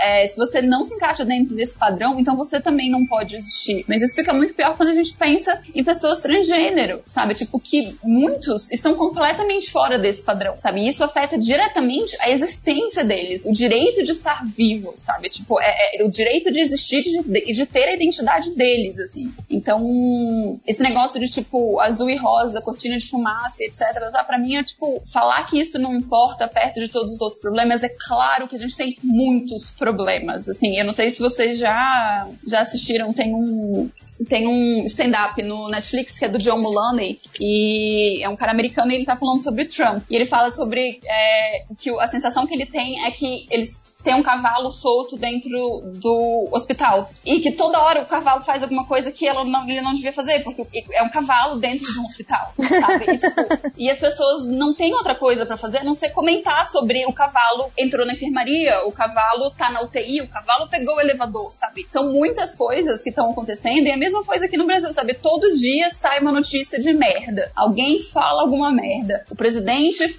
tira um direito, bota outro direito, emprega não sei quem quem, desemprega não sei quem, sabe? A gente vai estar o tempo inteiro falando sobre isso. Ah, claro. e eu só, só queria fazer uma observação aqui que a Ariane me cantou uma pedra hoje. Enquanto a gente estava, né, horrorizado com as questões da mudança lá dos livros didáticos e tal, tava rolando alguma coisa a respeito dos militares não fazerem parte da reforma da Previdência. Fica aí a dica. Hum. Não, o que eu acho mais interessante nessa questão de meninas vestem rosa e meninos vestem azul é que, de uma certa forma, isso não é uma ideologia de gênero, que é algo que exatamente eles pregam pregam que você não pode mais falar sobre ideologia de gênero, você uhum. não pode ter educação de gênero. Uhum. Mas o que eu achei interessante também disso que a, a Celo Pizza estava falando, né, da, da, questão de que é, tem mulheres que não se encaixam nesse padrão, é voltar ao que a gente quer ver. A gente começou a falar sobre violência obstétrica, né, que eu interrompi a falar da Eva, e veja no, no tanto de conteúdo que a gente terminou falando sobre isso, porque é um negócio que a gente nem sequer esgotou, a gente falou realmente um básico, mas eu gostaria de voltar à questão de, das diferenças de feminismo, diferenças de teorias, e para chegar ao que a gente tem hoje. Então, provavelmente a Eva não vai lembrar onde ela parou, mas eu gostaria que ela continuasse a fala dela. Não, imagina, é, eu acho que é importante, sabe? E é importante também que é, dentro, das, dentro das discussões do feminismo a gente tenha voz para todo mundo, sabe? Porque essa coisa que se fala muito do, do, do tal do lugar de fala é justamente você ouvir quem passou por aquela experiência de fato e que vai uh, te contar em primeira mão como é estar naquele lugar, sabe? Só quem tem o calo apertando ali é que vai poder te dar em detalhes, primeira mão, as informações de como é ter aquele calo apertando. Então, nossa, tudo que foi levantado aí é extremamente importante, sabe? Porque a gente tem experiências múltiplas, dando essa noção de que é, o feminismo é todo um universo, né? E uma discussão, ela, ela sempre vai puxando a outra, assim. Mas é, eu acho importante respeitar o lugar de fala, mas eu também acho importante a gente não se pautar só nas sei lá, não usar só os seus exemplos pessoais, mas começar a prestar atenção, porque uma opressão ela se caracteriza não quando acontece, tipo, com uma pessoa só, sabe? Se acontece com uma pessoa só, ela pode ser um azar, pode ser, sei lá, uma coisa aleatória. Mas quando você tem todo um grupo de pessoas que dividem uma mesma característica e que elas estão dizendo que elas têm vivências parecidas, é porque você tem alguma coisa acontecendo aí, né? E é justamente isso que o feminismo acusa, né? Quando a gente acusa o machismo e tudo mais, é é, é, que a gente acusa que tem um grupo de seres humanos compartilham uma característica e que sofrem as mesmas coisas, que não deveria estar acontecendo, só porque as pessoas têm aquela característica. Não sei se deu pra entender, mas. É, eu, eu, queria dar, dar uma complementada só, que eu acho que também tem, tem muito a ver com o fato de que a gente vive uma estrutura complexa, né? Como a Eva estava falando, a gente está é, falando de experiências compartilhadas dentro de uma estrutura. É, e essa estrutura que a gente vive hoje, ela é super complexa, né? A gente vive num mundo global globalizado, em que a gente massifica, é, massificou várias experiências humanas, né, vários grupos humanos, e tá ali tentando reger todo mundo em cima de uma mesma moeda, de, de, um, de, um mesma, de uma mesma base de valores que eu acho totalmente errado. Mas, é, apesar da gente viver num mundo que tenta nos massificar, né, de certa maneira, a gente tem experiências diferentes, né, é, e mesmo nessa, nessa estrutura nós temos divisões é, macro, né, e coisas que se relacionam. Então, tem, a gente pode pensar em feminismo como a emancipação da mulher, mas a gente tem que ter um recorte é, que di direcione, por exemplo, sexualidade, direcione raça, que essa mulher é qual mulher, né? Cada, quando a gente vai pensar na, na emancipação, na teorização dessa emancipação, é, cada pessoa vai fazer isso de uma maneira diferente porque ela vive sob uma, estrutura, uma estrutura diferente, né? Na verdade, ela vive coisas diferentes dentro dessa estrutura. E como eu disse anteriormente, cabe essas é, diferentes soluções, né, para as diferentes prisões que a gente é colocado. Então isso acaba tornando é, é uma coisa orgânica, né? Se a gente for pensar em feminismo negro, é, na teoriza enquanto corrente teórica, né, ele tem muito a ver com isso. O, o feminismo interseccional aborda isso especificamente, né? Que nós temos aí várias correntes que são pensadas por grupos diferentes, né? De que nós temos grupos plurais, feminismo latino, é, o feminismo na, na África, na Índia, tem to todos esses grupos têm maneiras diferentes de lidar com, com essa mesma questão, né? E é importante, como a, como a Eva tá falando, que esses grupos tenham autonomia para serem ouvidos enquanto indivíduos, né? Existe uma, uma, um, um ponto base em comum, né? Que seria a emancipação feminina, mas existem várias diferenças, então é, é, é importante que esses grupos específicos, né? Que essas correntes específicas tenham é, seu espaço de, de comunicação, de ação, né? Garantido, porque senão a gente entra em exemplos, por exemplo, na época do, do sufrágio, é, em momentos em que o momento sufragista pôde, ele se juntou a, a movimentos nacionalistas, racistas, uhum. nos Estados Unidos principalmente, é, de supremacia branca, né? É, em prol do, do é, mesmo tendo dentre, no, dentre as suas lutadoras né, mulheres negras, elas abriram mão das suas companheiras negras em prol de um poder se unindo aos homens brancos que ali permitiriam elas, especificamente a elas, certos avanços, né? Então todas essas, essas intersecções são importantes e, e precisam ter seu, seu espaço de ação garantido para que a gente consiga. Porque, ah, sei lá, uma, uma, emancipação, tipo, uma mudança, é, não vai ser uniforme para todas nós, né? E, e, tem vários momentos em que a questão de classe pesa muito mais, né? Em que mulheres ricas, a gente tem aí, né, a gente pode até ver na nossa eleição, em outras eleições, é, durante, pelo mundo, né, na, nesse, nesse último ciclo, em que, por exemplo, mulheres brancas estão aí se endireitando, tá ligado? Estão indo aí para os extremos do nacionalismo, para os extremos da, da direita, é, mesmo perdendo aí alguns privilégios, porém mantendo os seus, os seus confortos que para elas são maiores do que a sua a sua prisão, né? Handmaid's Tale, né? Tipo isso. Então, é, essa existência de vários feminismos vem de, dessa, dessa percepção, né, de que as experiências são diferentes, que elas não podem ser uniformizadas, porque uma coisa que é uma crítica muito forte ao feminismo é, enquanto corrente teórica eurocêntrica é justamente isso, né? Porque, querendo ou não, ela permeia as estruturas racistas da, de uma sociedade, né? Ela vem de um, de um espaço estrutural racista, classista, é, e, e, essa estrutura que permeia o feminismo também precisa ser quebrada dentro do feminismo, né? Então, é um, um processo de cisão, mas é um processo muito qualitativo, né? Se a gente for pensar no, no macro da coisa. Eu lembro muito, uma vez eu estava assistindo uma palestra da, da Rita, do Blogueiras Negras, e ela falou algo que, tipo assim, foi maior estalo para mim, pode ser normal para todo mundo, mas me fez pensar muito mais sobre o feminismo branco que ela disse assim, ela quando as mulheres brancas estavam lutando por todos esses direitos, as mulheres negras estavam trabalhando para que elas conseguissem isso. E isso mudou muito a, a, minha visão dentro do feminismo também. É, eu e, acho que Posso falar?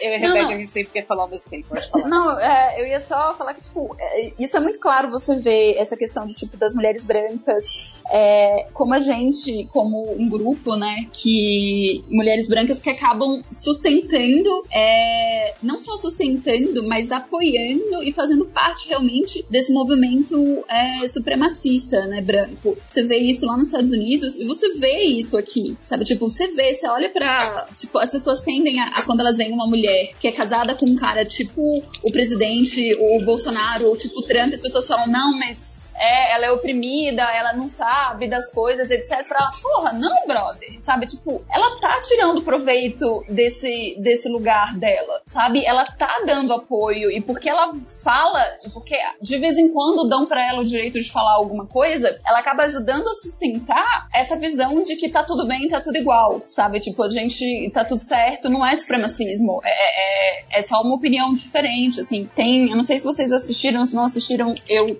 indico bastante, assim, que é o Infiltrado da Clã, que é um filme do Spike Lee que saiu ano passado aqui, eu não sei se ainda tá passando, mas é maravilhoso, e ele mostra muito isso, assim, muito, né, tipo, obviamente não é sobre isso, mas tem isso. Lá no filme, que é a esposa de um dos caras que é da clã, que, tipo, é aquela dona de casa americana que é, tá ali cuidando da- do marido e etc. tá, tá. E quando ela fala, quando ela abre a boca pra falar, ela, ela se sente no direito de falar umas coisas que a impressão que dá é que nem o próprio marido fala, entendeu? Porque ela tá ajudando a sustentar. E o sonho dela é fazer parte, de fato, daquele lugar. O sonho dela realmente é fazer alguma coisa em prol da causa supremacista, sabe? Tipo, eu não sei, eu tenho a impressão de que, tipo, a gente, e é uma das coisas que eu venho tentando trabalhar de alguma maneira no, no material que eu produzo, que a gente, como mulher branca, também precisa se dar conta de que os nossos privilégios, e não só os nossos privilégios, mas a nossa vivência e as coisas que a gente faz, etc., não torna a gente só vítima.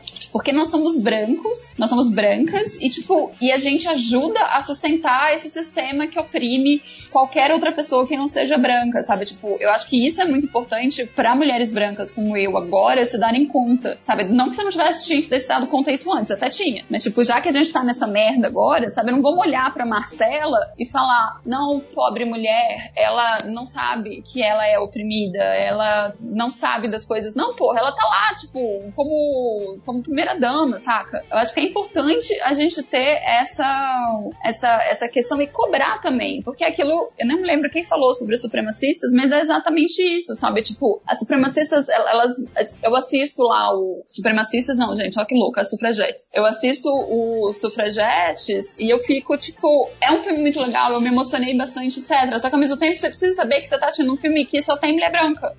Porque as outras mulheres foram excluídas do, do filme e excluídas dessa autocrítica, sabe? Tipo, é isso, é isso que eu quero dizer. A gente precisa fazer autocrítica. Fim. É, eu acho que dentro do, do, do movimento negro, assim, é, essa discussão, ela, acho que ela se torna um pouco mais clara, assim, principalmente quando, enquanto, quando eu vou conversar enquanto mulher preta com uma mulher branca, assim.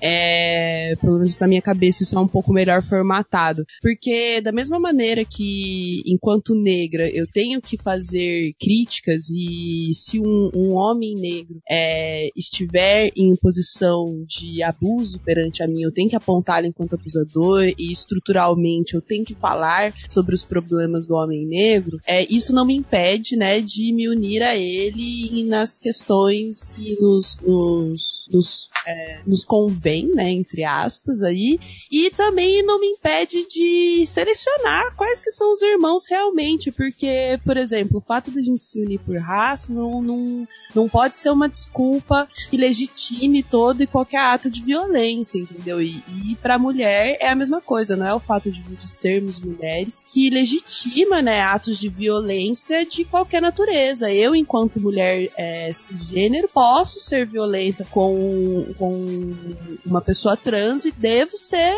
apontada caso isso aconteça, né?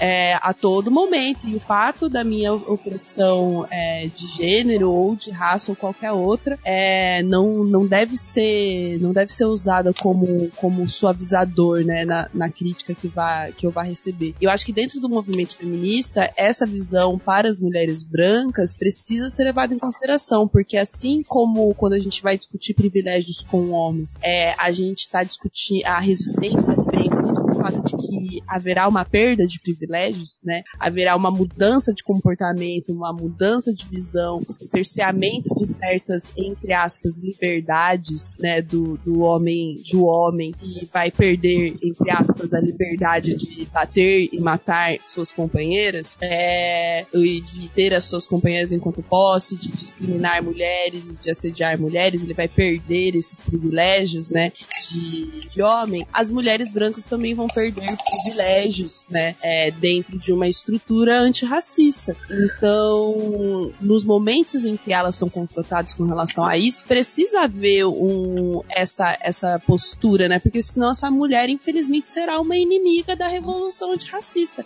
E, nesse sentido, me sinto amplamente empoderada para dizer que sou tão feminista a ponto de matar mulheres, caso seja necessário.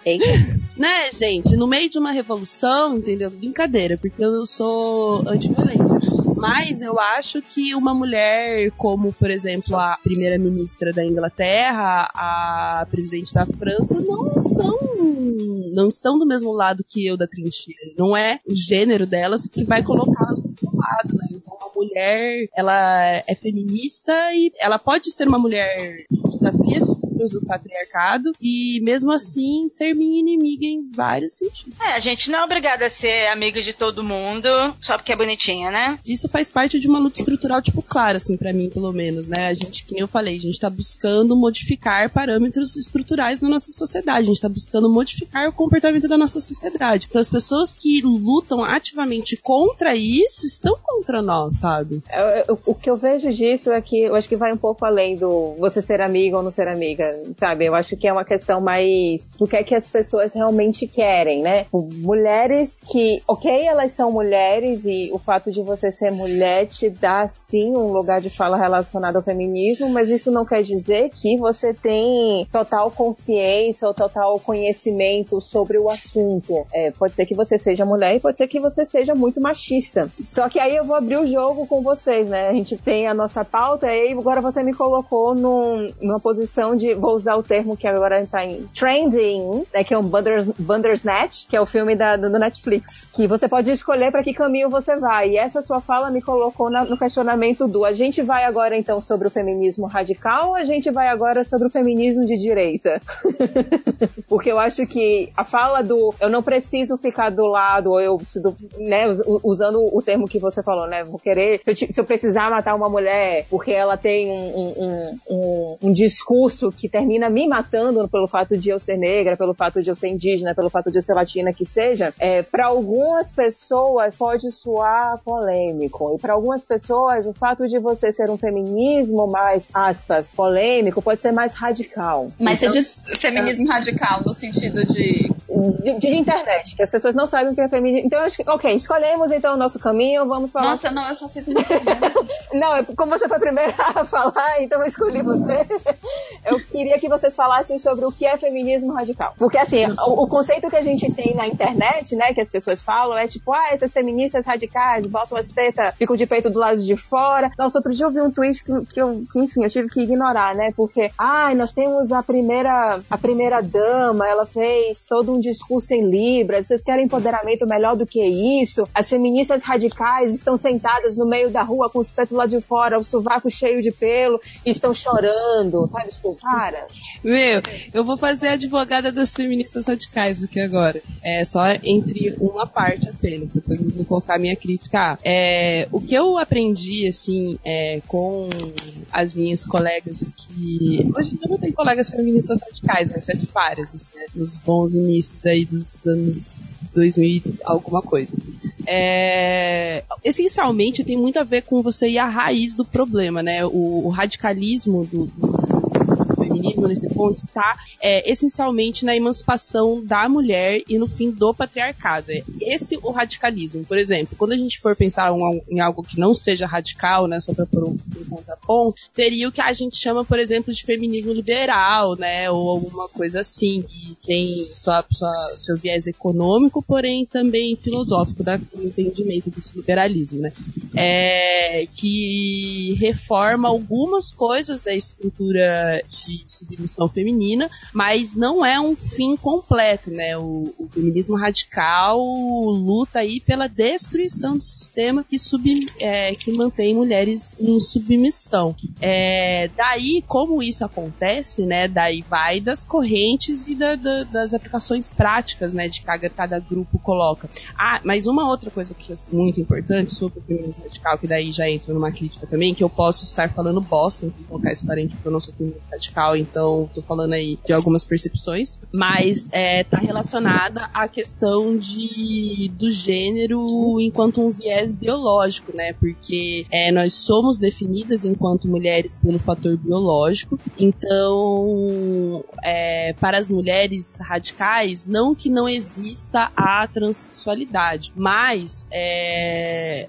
a pessoa que nasce com o órgão genital feminino vai ter em si intrínseca é, uma opressão é, de gênero que, por exemplo, já ouvi considerarem né, que um homem que né, é, transiciona e, passa a ser uma mulher trans, é, carrega dentro de si privilégios por ter passado parte da sua vida como homem, etc. E é, há uma discussão sobre reforçar os padrões é, do que é feminino, que por consequência aprisionam mulheres, né? Porque querendo ou não, é, você reforça a questão de gênero, né? Porque se você é homem, vai passar, é, vai se ressignificar é, para ser mulher, né? Para que você possa ser entendido enquanto enquanto mulher, você entende que existe uma maneira de ser entendido como mulher que precisa ser reforçada dentro de você. E as feministas radicais, pelo que eu entendo, têm uma crítica severa a essa questão é, por parte das mulheres trans, o que acaba sendo, sendo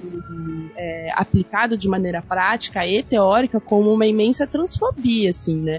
É, que é denunciada em vários momentos. Hoje em dia fala-se muito sobre isso, né? É, muito mais do que na época em que a maioria das minhas amigas eram feministas radicais, essa discussão com relação à transfobia não tinha chegado, né, até nós com tanta efervescência como hoje em dia. Glória a Deus, hoje em dia nós já temos muito, eu vejo muito mais avanços com relação a isso.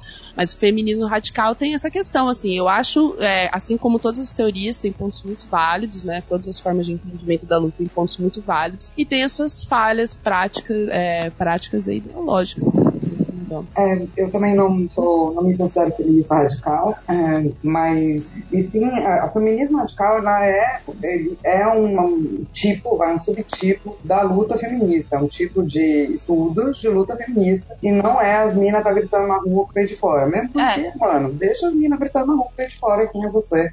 Com sem É, os homens saem pra beber cerveja com o peito de fora, bro. É, pois é. Quem fala o problema das minas com o peito de fora? Mas enfim, é, ele é uma vertente aí do estudo é, do feminismo. É, existe sim uma discussão sobre é, a, né, o pessoal, as, as, mulheres trans dentro do feminismo radical. Hoje em dia já tem uma vertente que defende os direitos da mulher trans muito. E, e o que eu acho que assim, é, ele se chama radical porque ele não. Ele, o feminismo radical parte do princípio de que não há diferenças ou que as diferenças entre as mulheres não vão ser diminuídas por conta de luta de classe, etc. Ele parte do princípio que tudo é culpa do patriarcalismo, é por isso que ele é considerado radical. Ele considera que a raiz de tudo é a sociedade patriarcal. E daí eu também já discordo.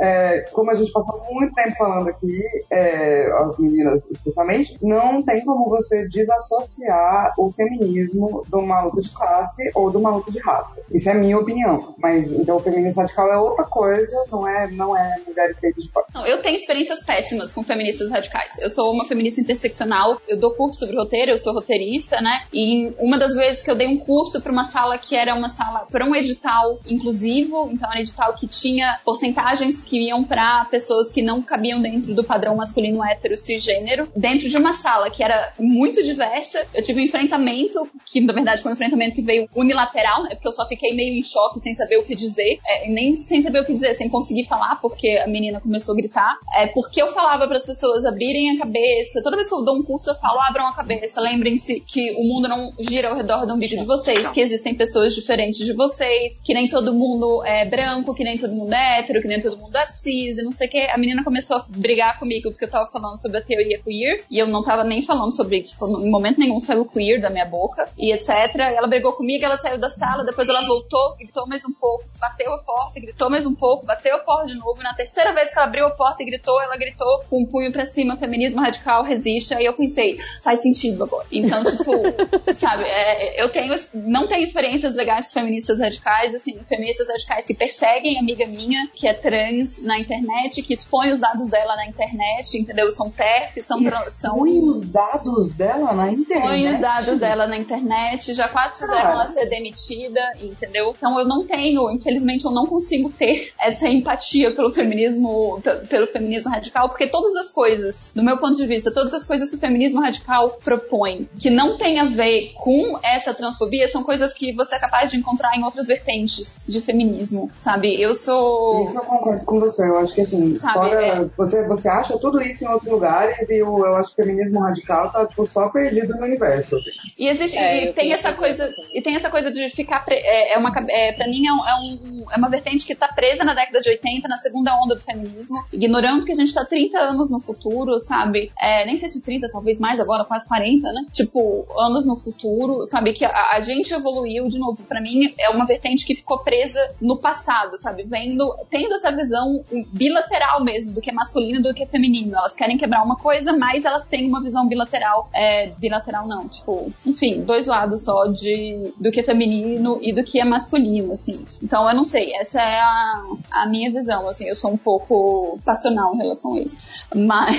Também, né, depois dessa experiência péssima, não tem como não ser.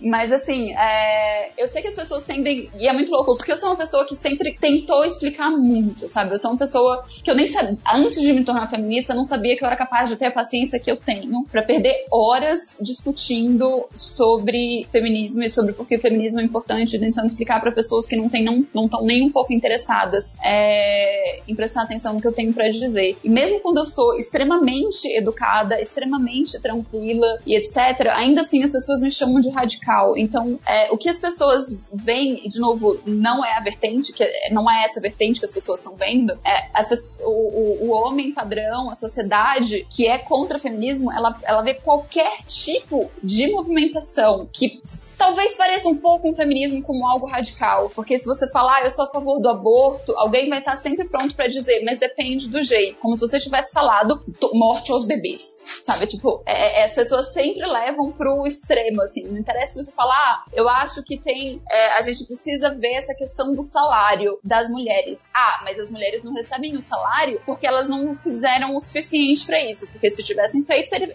ter- teriam recebido o salário. Você está sendo radical. A palavra radical é utilizada pela sociedade pra desmerecer todo e qualquer tipo de argumento feminista. Não, Sabe? mas é Então- que, mas é porque o que que acontece, né, Ray? Eles têm mais preocupação em vencer o argumento e te provar errado do que realmente escutar o que você tá falando e rolar uma desconstrução dentro da cabeça, né? Porque é preguiça. Mas eu também entendo que, que a Vê tá falando, é, quando eu criei o ponto G e a gente foi estruturar, fomos pensar como ele seria um podcast feminista, a gente pensou muito mais no contra do que nas coisas a favor. A gente pensou muito mais no que as pessoas iam entender errado, no que elas poderiam é, recortar alguma coisa e entender errado, ou até mesmo utilizar contra a gente, com ataques, que a gente sabe que na internet isso é muito comum.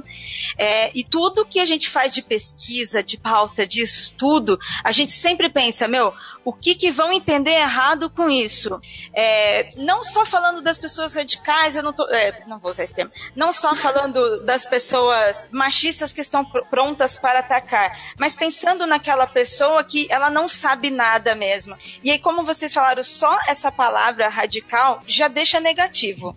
Já começa por aí, porque tudo que a gente encara como radical, a gente já, meu, é extremo, é exagero, e as pessoas se fecham, elas não querem ouvir. E, e isso acontece muito com o feminismo de, de tantos anos que as, as pessoas usaram isso contra.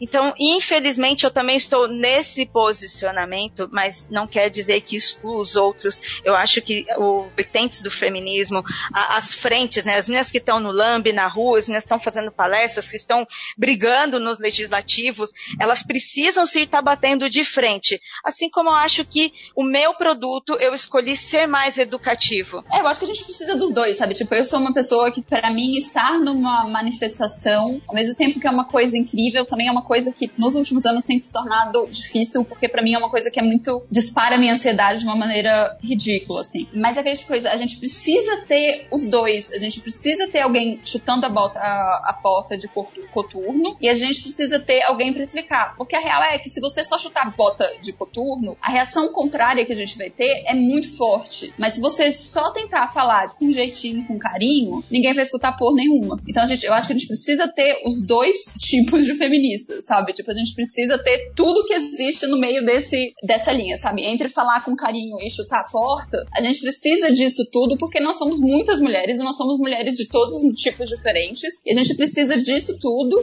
para atingir a sociedade inteira. Eu, sou, eu não sou absolutamente. Eu, aliás, eu não sou contra o que as pessoas chamam de aspas violência, sabe? Porque eu sei que tem coisas que as pessoas só aprendem na porrada. E não porrada, não tô necessariamente necessariamente falando no sentido de, pô, Bater fisicamente. Bater fisicamente a porrada, sabe? Tipo, mas as pessoas só escutam, às vezes, quando você tá na ignorância. E, tipo, desculpa, tem horas que eu, mesmo eu perco a paciência, sabe? Pra eu perder a paciência, é um pulo pra eu cair no sarcasmo e na, na ironia, sabe? Assim, não tem nada que eu posso fazer, gente. É assim que eu lido com as frustrações, né?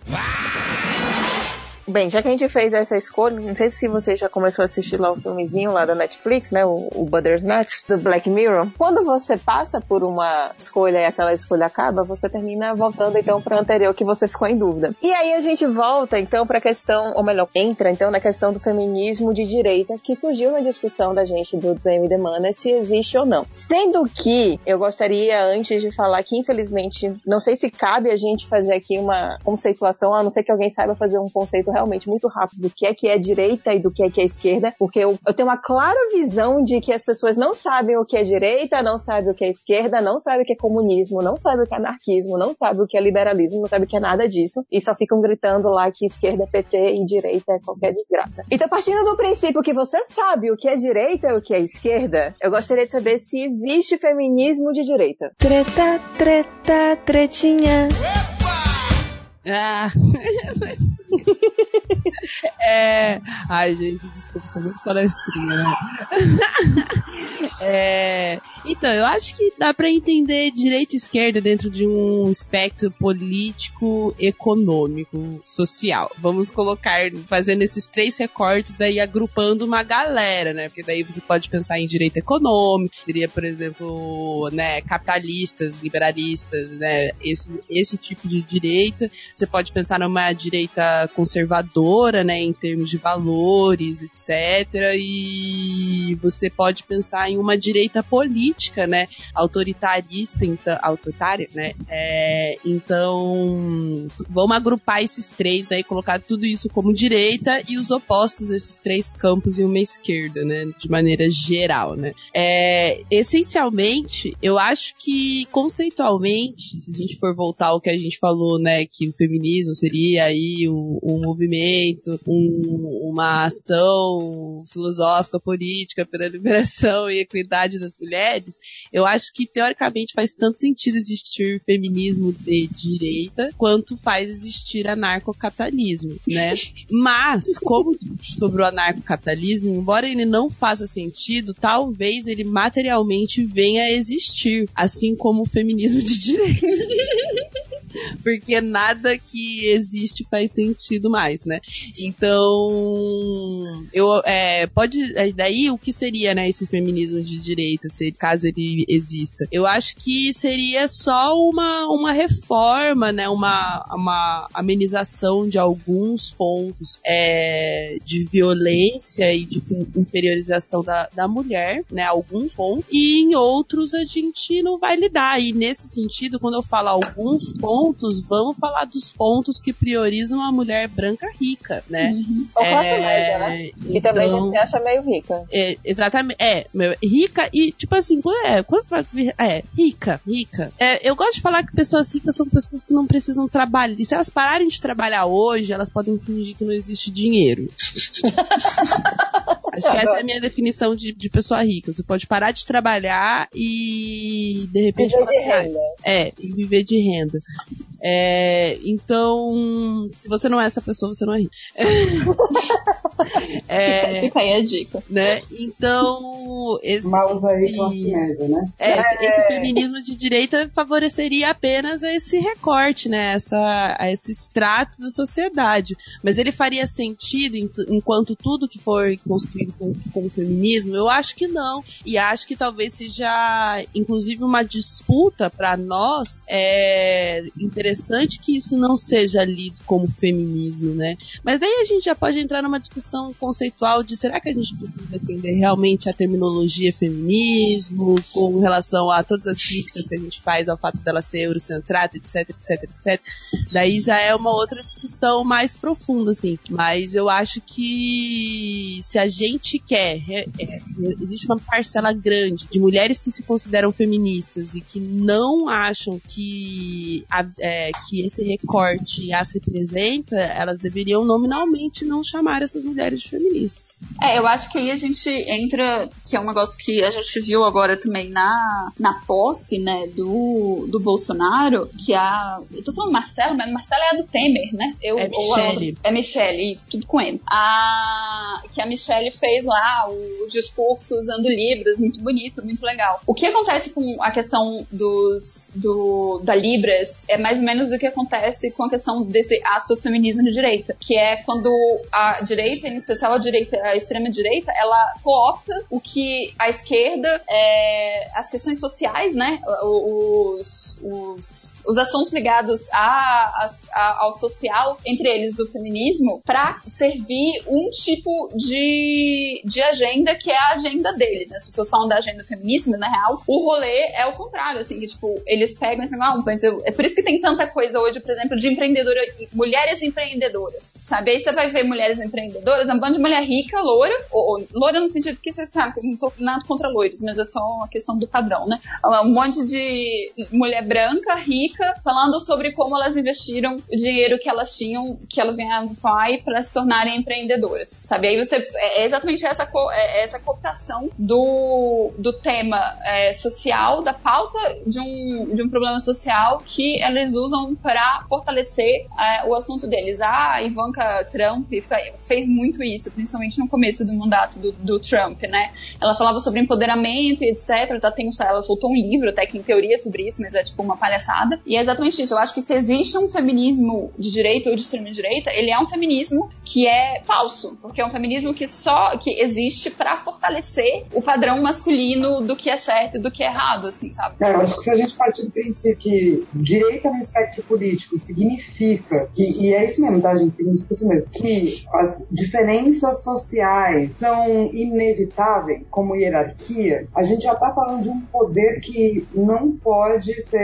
ou não pode ser pulverizado, o que é, obviamente, um problema se a gente for lidar com a questão exatamente que a gente tá falando do, do poder e do, da mulher como ser tratada como posse. O que eu acho é, quanto mais moderada a direita, mais isso entra em pauta. A questão a gente perceber é quão em pauta isso entra, porque mesmo uma direita menos radical, que é a direita lá do Burke e tal, ainda é uma, uma direita que, de certa maneira, vai promover o individualismo à custa de tudo, ou seja, então à custa de classe e etc. Daí, então a gente está falando de, de novo, um feminismo que diz que tá tudo certo aí, é, com, por exemplo, a luta de classes, o que ela não influencia. O que para mim, como feminista, não faz sentido. Mas, né, tá, tá aí, nossa visão, pra quem, né? Tá, então a gente já teve agora mais ou menos esse entendimento e pelo caminhar da carruagem, né, e a gente querendo assim não acabar muito tarde, eu acho que a gente poderia fazer, trazer algumas perguntas do pessoal que a gente lançou no, no Twitter e começar e trazer algumas indicações de vocês. Então eu vou trazer aqui primeiro o comentário que eu selecionei. É, quem quiser pode entrar agora no, no Twitter da, da Adriana Mello. Ela marcou, ela marcou todo mundo no, no, no tweet dela e rolaram algumas perguntas. Tem algumas muito nada a ver, que eu acho interessantes porque são engraçadas, né? Por que não? E tem outras mais, mais voltadas ao assunto. Uma que que eu acho que, tipo, é divertida, bonitinha e tal, que é do Lourenço Beco, que é o arroba Loubeco, com dois Cs, e ele pergunta qual o personagem preferido de vocês de Star Wars e o filme, e ele ainda fala obrigado. Nossa, Fácil, Os Últimos Jedi, antes era o Império Contra-Ataca, já era Os Últimos Jedi, Rey, é isso. Pra mim, eu sou muito, eu sou muito dividida entre o último Jedi e Rogue One. E eu sei que eu sou a única pessoa que realmente gosta de Rogue One, mas eu adoro aquele filme.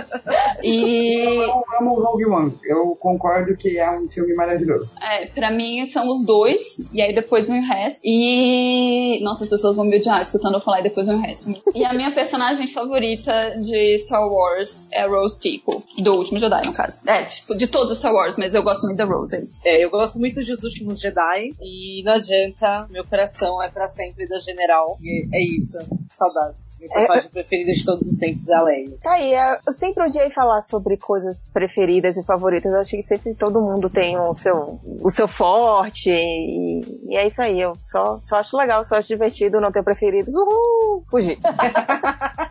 Então, o Gabriel San, Sansigolo. E Eu não consigo falar direito o nome dele. Desculpa se eu te falei o seu nome errado, tá bom, Gabriel? Mas ele perguntou o seguinte: uma lagartixa do tamanho de um cachorro ou um cachorro do tamanho de uma lagartixa? Cachorro do Nossa. tamanho de uma lagartixa. Cachorro do tamanho de uma de uma lagartixa. Até porque existem lagartixas que são bem grandes pra caralho, assim. Eu teria um cachorro do tamanho de uma lagartixa, mas uma lagartixa do tamanho de cachorro já é tipo um dragão de komodo, né, gatinho? Eu teria uma lagartixa da gente. Meu, gente, o que vocês estão pensando? É um dragãozinho que vai comer barata. Lagartixa do tamanho do cachorro, me dá três. Deixar na, na porta de casa, de guarda. E lindos. Lindos. Ai, tá bom, chegamos na unanimidade então. Ô, eu tô vendo aqui as perguntas, posso fazer, posso fazer uma que eu achei muito interessante também? Com certeza. É do Pó Dramático, adorei o, o, nome da arroba da pessoa, e o nome da arroba, né? Porque é os dois. É, só passar Ana Maria Braga na TV pra sempre ou só poder conversar com Ana Maria Braga pro resto da vida? Só passaram Nossa, na Maria Braga na televisão Na pra TV. sempre. pra sempre. Na TV, gente. Ninguém liga pra Na TV, TV, é só passar na Maria Braga, ninguém vê mesmo. Na TV a gente desliga, ou melhor, nem liga. É, fun fact, eu nem, no momento eu nem tenho televisão em casa. Ótimo. A gente tá guardando a grana pra comprar uma TV, porque a gente quer comprar junto um videogame. Faz Mas- muito bem. Foi isso que eu fiz. É. Minha TV é só pro videogame É, também. essa é a função da TV, É. gente, é jogar Vi- videogame. Videogame e Netflix, ponto. Exato. O Diego Paulino, ele fez uma pergunta que eu acho que também pode entrar em indicações se vocês quiserem. Livro ou quadrinho que vocês têm mais expectativa pra esse ano? Nossa. Cara, é Ah, difícil. não sei, gente. Eita, desculpa. Eu nem tô, eu nem tô atualizado do que, que vai ser. É isso que eu falar, cara, manda a lista aí, porque eu também não tô atualizado ainda não. É, eu- eu falo- Diego Eu- Paulino, por é. favor, manda essa lista aí. A gente grava um próximo podcast aí. Né? Mesmo Eu nem vou falar- entrar na, na dos quadrinhos porque não é exatamente a minha área de atuação. Mas é, uma dica que eu posso dar e que eu sempre acompanho com muito garbo e elegância são as, a- os lançamentos da Boitempo, que geralmente são, tipo, todos Maravilha Wonderfuls. É aquela coisa. Eu realmente acompanho mesmo, compro quase tudo na pré-venda, assim, porque eu sou muito ansioso. é, eu não vou falar nada que se eu falar qualquer coisa no fator, ela vai ser jabá, assim, cara. E eu tô trabalhando em pelo menos sete projetos ao mesmo tempo, então... Mas é isso, os projetos bons que vai lançar esse ano, então, pelo menos você tem esse jabá. Isso, É, joga aí. Bom, o primeiro que vai sair e que a gente tá correndo pra terminar. É, basicamente, a Aster trabalha no momento, principalmente com jogos de RPG. A gente pretende é, ampliar o catálogo pra quadrinhos. A gente Oh, tá yeah. analisando algumas coisas. Mas é, o, o jogo de RPG Sombras Urbanas tá a caminho, ah, tá em tradução e eu espero que saia esse ano também o Bárbaros da Lemúria, que é um, é um clássico, né? Dentro do seu, do seu estilo. E o A Cruzada Ninja. Esses são os que eu posso falar. assim. Hum, mas se você quiser falar as coisas que você não pode falar, a gente aceita também. Não, ainda não posso falar. Droga, tentei. É importante tentar, né, Lilo? Sempre. É, É, certo. vai que cola, né? A pessoa assim tá no bom dia, não sei. Não, né? eu, eu super informo, assim. Assim que eu tiver o ok pra falar, eu super informo. Massa, informe mesmo, que aí a gente também compartilha aqui. É, teve um outro cara, e eu gostei muito do nick dele no, no Twitter, que é There is no spoon. A pessoa não pegou essa, essa, essa referência Matrix. Vai lá e assiste Matrix. E arroba dele. É o primeiro, né? Exa- é, é o primeiro logo? Porque sempre... É, o primeiro. Só o primeiro. Não, mas É só é o assiste o primeiro. Exato. É assiste tá é, que também, é que também faz tempo, né, Bela? Então tem muita gente agora que nem viu esse Tem filme. geração nova que nem sabe. Nem me fala, gente. Nem me É. fala. Então, o, é o arroba JP Petri, Petri com Y. Ele fez, o- ele fez a seguinte pergunta e eu acho que vocês podem brincar bastante nisso daí, tá? Pode ir à loucura. Se pudesse escolher meter o projeto com alguém, quem seria? Vale qualquer coisa. Livro, filme, HQ, mapa astral, exame de sangue, viracimento, qualquer pessoa e situação. Um projeto O assim projeto é sonho. fazer o projeto, não entendo a gíria do É, você criar um projeto com alguém, tipo, um projeto de, de qualquer coisa. Se você, porra, eu queria muito fazer um projeto com, sei lá, Gayle Simônio, porque eu acho que ela faz uns roteiros foda pra quadrinho e tal, não sei o que, nananã. Ou sei lá, eu queria fazer um projeto com Tarantino, porque surto nele. Sei lá, vocês queriam, se você tivesse que fazer um projeto com alguém. Eu quero colorir a Dri. Ela não tá mais aqui, Adri. Olha Não, não, não tá mais. Mas eu estou dizendo a minha Maravilha. equipe. Eu, eu gostaria de colorir o trabalho da Dri. Olha, tenso. Deixou aí o recado. Beijos. Me liga. Meu, Eu também eu, tenho. eu posso, eu vou, vou viajar. Eu queria fazer um disco com a Nelisa Assunção e o Curumim, que eu acho que são tipo o Royal Couple da música brasileira hoje em dia. E se Oh. vocês não conhecem nem a Nelisa Assunção, nem o Curumim, mas principalmente a Nelisa Assunção, principalmente a gente garotas, é, ouçam, porque ela lançou no passado um CD Taurina, era filha do Itamar Assunção, né? É, irmã da Serena. E ela fez um, um trabalho ano passado, Taurina, que é. Eu acho que é uma das coisas que melhor definiu musicalmente pra mim a experiência do que é ser mulher. E eu trampo com música também, e eu tava, meu, pensando assim, quanto eu queria morar em São Paulo pra ser amiga da Nelisa Assunção, assim, pra sempre. Você sabe que já tem onde ficar, né? Né, gente? Londrina me prende. E eu aproveito pra dizer que eu também tenho. Eu, este ano, eu quero fazer a HQ da MD Man. Uh, gostei. Deixo aberto pra quem quiser participar e colaborar. Só me procurar na DM. olha, gente, se eu pudesse escolher qualquer coisa, eu queria. Pode não ser um projeto, pode ser do tipo, eu queria ter aula de escrita e ficção científica com a Ursula Le Guin. Com quem? Úrsula Le Guin. Ok. Quem é ela?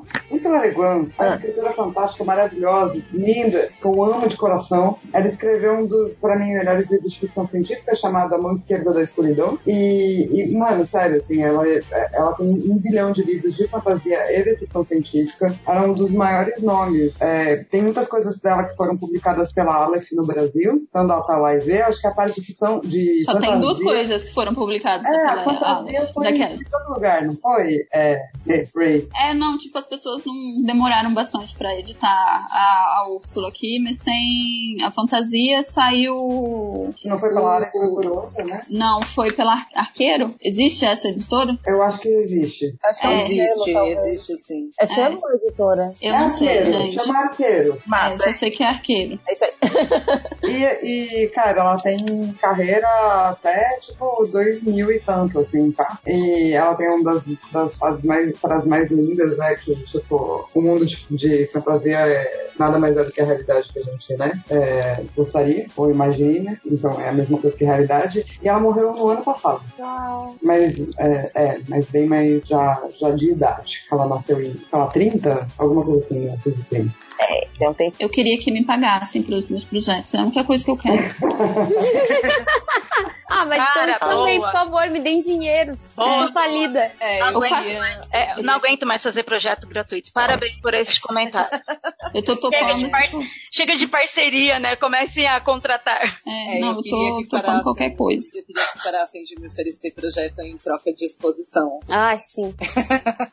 Ó, fica a dica. Vamos te divulgar, né? Gente, eu já faço a minha divulgação, né? É, vou te vou pagar na pagar o supermercado da ação. Tá, então vamos lá para as indicações. E aí eu acho que vocês tanto podem. A gente tanto pode indicar coisas relacionadas a feminismo ou não, simplesmente. Porque também, né, falar muito sobre, sobre determinados temas, às vezes que cansa a gente. Eu acho que é exatamente a questão que a, que a Luísa tava falando, né? Às vezes a gente não tem mais, mais é, saúde psicológica para continuar falando sobre um determinado tema, porque muitas vezes é muito tóxico. Então, se quiser é, trazer indicações de algo que não tem nada a ver com feminismo, mas simplesmente é muito legal, muito divertido, vamos lá. Mas também quiser indicar alguma coisa relacionada de- ao feminismo, ok, vamos lá. Tá pra sair, vai sair em pré-venda, porque a gente já fez o financiamento coletivo. O jogo Sombras Urbanas vai sair pela minha editora. Eu estou aqui, que eu estava concentrado aqui antes do podcast é porque, né, a gente tá entregando primeiro os artigos pré-diagramação pra galera que participou do financiamento coletivo. É um jogo bacana de fantasia urbana, com um sistema bem, bem, ele é orgânico, assim, sabe? Ele não, te prende em regras e é do tipo de coisa que eu gosto, que você consegue jogar qualquer universo ficcional dentro do universo do jogo, dentro da, da fantasia urbana, sobrenatural. E aí fica, fica a dica, vai sair pela série editora. E, gente, mais gente devia jogar RPG. Então, dica, conheçam a editora da Eva. Sim, joga RPG, RPG é legal. Tipo, A minha dica é se você quer entender mais sobre feminismo, se você quer entender sobre a importância disso, sobre interseccionalidade, sobre como o feminismo está presente na nossa vida mesmo, quando a gente acha que não tá, e em temas que a gente talvez nem pense sobre isso, a minha dica é a Boitempo lançou quase uma trilogia da Angela Davis, que é uma feminista negra maravilhosa e, nossa, os livros são incríveis e eles ajudam a entender como a questão do feminismo e do racismo estão em, em lugares que talvez você, de um lugar de privilégio, talvez nem tenha parado para pensar sobre isso. Ao mesmo tempo que eles não são super didáticos, então, é, assim, super didáticos no sentido tipo, de pegar na sua mão e explicar. Então é bem, é bem dinâmico, é bem legal. E, e essa é a minha indicação. Se você quer ler alguma coisa sobre feminismo, leia Angela Davis. Tá, a minha indicação é inclusive o presente de Natal que eu vou dar pra minha madrasta e que eu ainda não tive a oportunidade de dar por motivos de férias. Eu viajei e sumi. Mas é um livro que eu li já tem alguns anos, já tem uns 4, 5 anos ou mais, não lembro realmente. Que é A Vida Imortal de Henrietta Lacks. Henrietta Lacks, né? Se alguém quiser escrever. Que é de Rebecca Skloot. E é a história da Henrietta Lacks, né? Que é em 1951, uma mulher negra e humilde morre de câncer. Suas células retiradas sem seu, sem seu consentimento são mantidas vivas. E aí um médico, um homem branco cis hétero, começa a estudar essas células dela. E dão origem a uma revolução na medicina e uma indústria multimilionária. Mais de 20 anos depois, seus filhos descobrem a história e têm suas vidas completamente modificadas. Esse tem suas vidas completamente modificadas simplesmente significa que todas as descobertas a partir dessas células, estudadas por essas pelas células dessa mulher negra, pobre, mas eles não têm direito a nada do que aquilo ali veio a trazer e são revoluções realmente extremamente que renderam muito dinheiro àqueles médicos e todas as indústrias farmacêuticas. E aí a família dela tentando ter esses direitos, porque quando ele pegou essas células, ela nem sabia que estava fazendo aquilo ali. Então, assim, é um livro excelente, de uma leitura deliciosa sobre um negócio que você nunca imaginou que iria ler e que revolucionou a sua saúde, revolucionou, revolucionou a história da medicina e que a raiz disso é muito escrota. E eu recomendo muito, muito, muito a leitura é, da editora Companhia das Letras. A minha dica vai ser um pouquinho mais leve. vai ser tipo leitura, né? Tipo uma coisa mais. Eu, eu vou indicar dois filmes que é, provavelmente, assim, um deles já deve estar bem batido, assim, muita gente deve ter visto e tal. Só que eu quero indicar essas coisas mais simples justamente para que as pessoas comecem a analisar um pouco mais profundamente né, essas questões de, de, de representação de gênero, principalmente em filmes e coisas assim, comédiazinhas românticas e etc. Um, um deles é um pouco mais escancarado, que é aquele Não Sou um Homem Fácil, né, que é que tá na Netflix, É que é um mesmo? filme francês. Ah, não é bom, maravilhoso, mas ele tem umas análises muito interessantes a respeito de troca de papéis, assim, né? Então, tipo, ver aquele mundo adaptado onde as mulheres é que, é que tem o poder. É claro que não é um matriarcado, é é pelo que eu aprendi hoje, né, do que significa o matriarcado. Acho que ele não seria daquele jeito, né, que é retratado no filme. Seria o que as pessoas é, usam pra feminismo, né? Que é a misandria. Isso, É outra exatamente. coisa. É outra Não coisa. existe. Exato. É. Não, é, gente, é fantasia, tá? conto de fada. Tipo isso. E aí ah, seria esse que aí já é um pouco mais escrachado, mas é só pra ver essa questão assim de como seria se os papéis fossem trocados desse jeito, assim. Ah, e um outro filme que eu vou falar pra vocês, é, é- é- ele é um pouquinho mais difícil, eh, assim, de, de, de algumas pessoas. Tanto que, assim, algumas pessoas acham que é uma comédia sem graça. Mas eu, quando assisti, eu fiquei muito, assim, tipo, eh, maluca com quão crítico ele é em questão de como são criados os homens e como são criadas as mulheres e quais as influências do entretenimento nessas pessoas, que é o Don John, que em português tem o infeliz nome de Como Não Perder Essa Mulher. que é com a Scarlett Johansson e o Joseph Gordon-Levitt. E, e é um filme que eu achei muito interessante porque ele, ele eh, o, o, o Joe, né? Olha só a minha intimidade com ele. ele faz um personagem que ele é viciado em pornografia. E, e aí tem toda essa questão de como o homem é criado para pra ser esse machão, pra ser o pegador, como ele é influenciado pela, pela pornografia. E aí ele conhece a Scarlett Johansson e a Scarlett Johansson tem uma, uma baita de uma ah, influência de comédias românticas na vida dela. Então isso cria uma dinâmica de relacionamento que a gente vê muito mais exagerado, mas que a gente vê muito frequente nas nossas vidas, né? Que é aquela questão assim de, de, de- de- dos homens e das mulheres acabarem não se entendendo de matéria de relação por causa disso, porque um é, é criado à base de pornografia e o outro à base de comédia romântica clichê. Então os, os dois têm perspectivas muito diferentes do que, que é. E aí o filme vai se desenrolando assim e tal, e eu acho interessante fazer essa análise, né, desse ponto de vista. Tá, eu nem assisti o filme, mas já tenho crítica, porque muito provavelmente ele realmente não mostra como é uma pessoa viciada em pornografia. É bom que é bom que nem assistiu o filme. Exato, é, né? Tipo, como é que tu ganhou por esse julgamento aí, Ju? Não, porque eu já vi casos de pessoas que têm vício em pornografia, é tipo você viciado em cocaína. Não é tipo, ai, mudou meu olhar, mudou meu mindset em relação a como eu lido com, com, com a humanidade. Não, cara, você é viciado naquilo ali. Você não presta como ser humano, você não trabalha, você não fala com as pessoas, você tá ali na sua droga, que é pornografia. Assista o filme. Tá bom, assistirei. Depois deste comentário, te direi para assistir o filme. Maravilha, tá bom. É, bom, vamos lá, gente. Eu queria falar de. Eu não, não, não queria dar tipo, uma dica sobre o feminismo. É, teve um livro que eu li recentemente, que é um livro feito por uma mulher brasileira. É um, uma, uma ficção histórica, né? Então trata de um- uma pessoa real, mas aí existe toda uma ficção em cima, que é a mãe do poeta Luiz Gama. Então ele se passa na Bahia, no século XIX, e chama Um Defeito de Cor. É sobre uma mulher negra e escrito também por uma mulher negra. E eu acho que é um é lindo, é um livro maravilhoso, é um livro gigantesco, tá? Mas assim, vale cada página. E eu acho que talvez também vale a pena pra gente ler autores nacionais também, e histórias, ter histórias nacionais, pra gente entender por que, que tudo isso que a gente falou hoje é importante ou relevante, ou por que, que a gente acha que é importante. Bem, vou dar minha dica então. Tava na minha lista vários aqui, incluindo Angela Davis. É, eu vou deixar duas dicas é, nacionais também. A primeira é um quadrinho Arroz.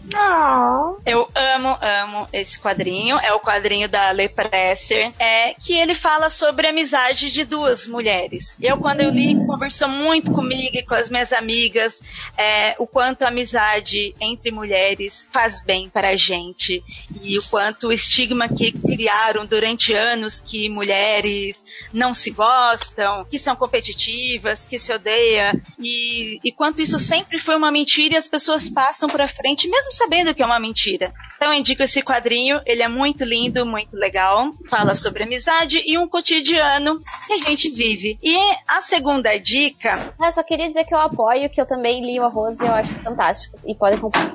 A segunda dica eu vou dar também uma arroba. Nossa, alguém tá destruindo uma cozinha, gente. Né? Desculpa.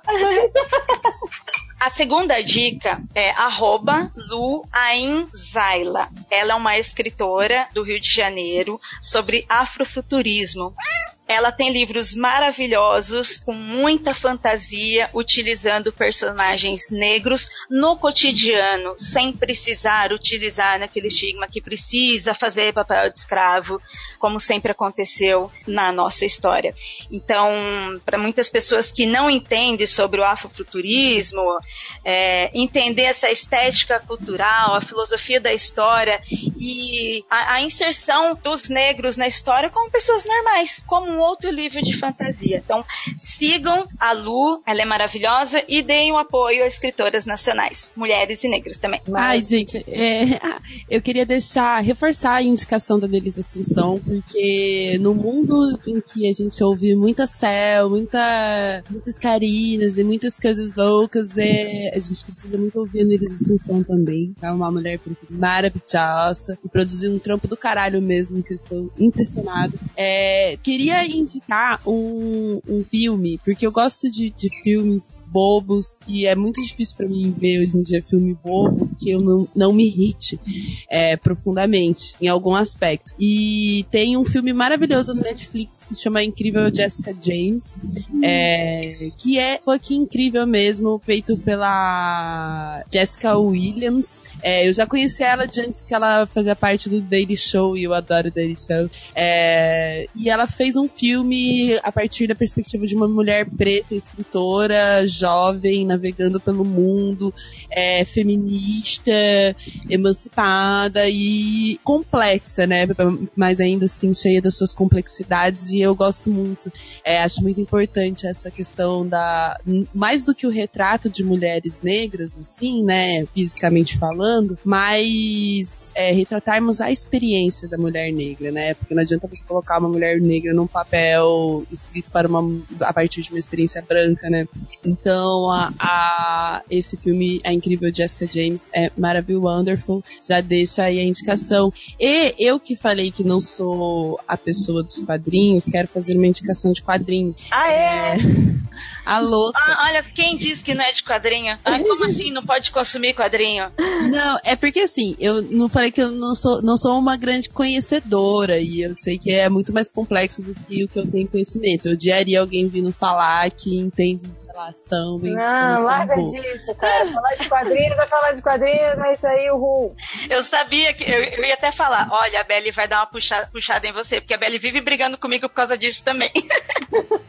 Mas enfim, é, tem um quadrinho que chama Conto, do, Conto dos Orixás, que é feito pelo Hugo, Hugo Canuto, que eu tive o prazerzíssimo ah. de poder trocar uma ideia com ele na Comic Con esse, esse ano. E assim, eu comprei um, um exemplar, a gente trocou artes, foi super lindo. E tipo, mano, é uma HQ maravilhosa, assim, artisticamente maravilhosa. É, conta, faz, sei lá, ele, ele conta uma história, né, abordando mais um aspecto mitológico, né, é, da cultura iorubá e dos orixás, e daí ele faz ali uma, uma narrativa incrível, né, mas eu não quero ficar contando muitos detalhes, assim, e ao final, uma coisa que, que eu indico que as pessoas comprem mesmo, assim, para além da, da história, é, tem uma coleção, assim, de, de artes, de concepts, é, de todos os orixás, de todos os orixás não, né, de alguns orixás, feito por vários artistas diferentes, que assim, ai, um mais fucking lindo que o outro. E ele, é, esse, ele fez uma campanha para poder lançar a HQ, e esse ano vai começar a vender, assim, pra Frentex, assim, mas eu acho que já é possível comprar através do, do Catarse, né, se não me engano, você consegue contribuir pro projeto e já comprar uma HQ, mas logo, logo menos vai estar tá à venda também, então, sei lá, gente, corram atrás, comprem, apoiem o trabalho, porque é muito Maravilhoso Wonderful mesmo. Sim, importante também falar que o cara fez pesquisa, foi pra todos os lugares, conversou com todas as pessoas certas pra escrever, ele não simplesmente cagou uma regra, então, tipo, ele é muito... Foram vários anos de pesquisa, né, Nilo? Sim. E é um quadrinho maravilhoso, assim. É, eu também já li. É tipo, mano, que, que, que, meu, mino pra cultura urbana. Muito, muito bacana. Então, minha gente, vou agora começar aqui com os jabás, mesmo que a gente já tenha, que eu já tenha falado, né, as arrobas no início, eu vou repetir aqui novamente. Pra quem quiser saber mais do trabalho da Flávia Gazi, no Twitter você pode achar ela por arroba Flávia Gazi, no Instagram também, ou também nos Garotas Geeks. Tem mais algum outro lugar que a gente pode te achar, Flávia? Tá bom. Tá bom? já- então, então a Rebeca Puig no Twitter você acha pelo Sailor Underline Pizza e no site, site blog que é o Nebula, que é www.nebula com dois L's ponto co e ela fala sobre cultura geek geral. Tem mais alguma outra coisa, Rebeca? Não, é isso. É isso aí? Então tá. A Luísa Braga você acha pelo arroba Conrad Bragan, com M no final. E ela não, é do... sim, Não? só Braga. Comrade Braga mesmo. Conrad Braga e ela tá no lado Black, não é isso? Isso, isso. Maravilha. Então lá, gente, é maravilhoso. Maravilha. E tem a Eva, que é o arroba Ei Eva Andrade, tipo, Ei Eva Andrade, é assim que ela é a arroba dela.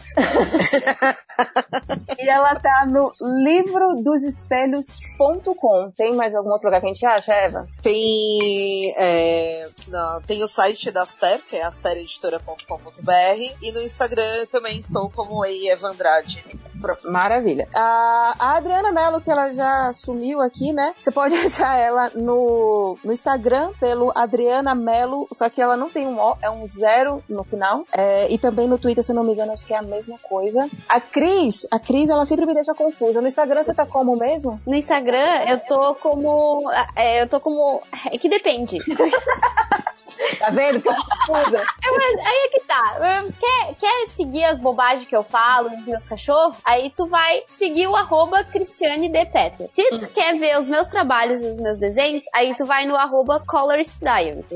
A mesma é a coisa que o Twitter, né? Porque você também tem dois. Exatamente. Então, se quer trabalho, se quer trabalho é arroba Cris Petter, se quer bobagens é arroba Cris Pistola. Ok. E a Ira você acha tanto no Instagram quanto no Twitter pelo arroba IraCroft e também, claro, no, nos podcasts do, do, do Ponto G e do Mundo Free. Exatamente. Que host maravilhosa é essa, né, gente? E pra quem quiser me achar também nas interwebs, no Instagram eu tô pelo arroba underline, Belly com dois L's, e no Twitter também tô como BellyFelix sem underline dessa vez. Ah, peraí. Eba. E você, Dea, qual é o seu, seu jabá? Meu jabá, eu tenho mais uma indicação pra fazer. Tudo bem, vamos lá. P- Pode ser? Eu tô, eu tô vendo duas séries no Netflix. A You, que todo mundo tá falando, né? Você. Ah, eu tô vendo também. Você tá vendo também? Você também passa nervoso com a, com a menina? Porque eu tô passando muito nervoso com aquela menina. Gente do céu. Eu, eu... Eu- fico nervosa com tudo. Eu fico nervosa com ela, eu fico agoniada Nossa. com o cara.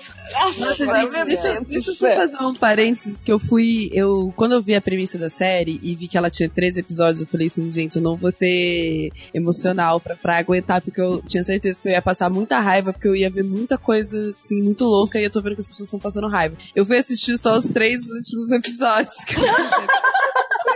Tô curiosa pra saber como que isso termina. Boa. Daí eu sincerei do, do que tinha acontecido e fui assistir só os três últimos episódios, assim. A série, é, esteticamente eu, e pelo final, assim, propõe uma... dá, dá um, um tilt interessante, mas eu acho que ela deve ser vista, assim, com olhos mil ressalvos, assim. Nossa, ressalvas muito, mesmo, da- muito. da geração é, 13 razões por quê, né? Ter- 13 Reasons Why, assim, é uma coisa que foi feita pra ser uma crítica, mas tem muito potencial de ser, de ser romantizado, sabe?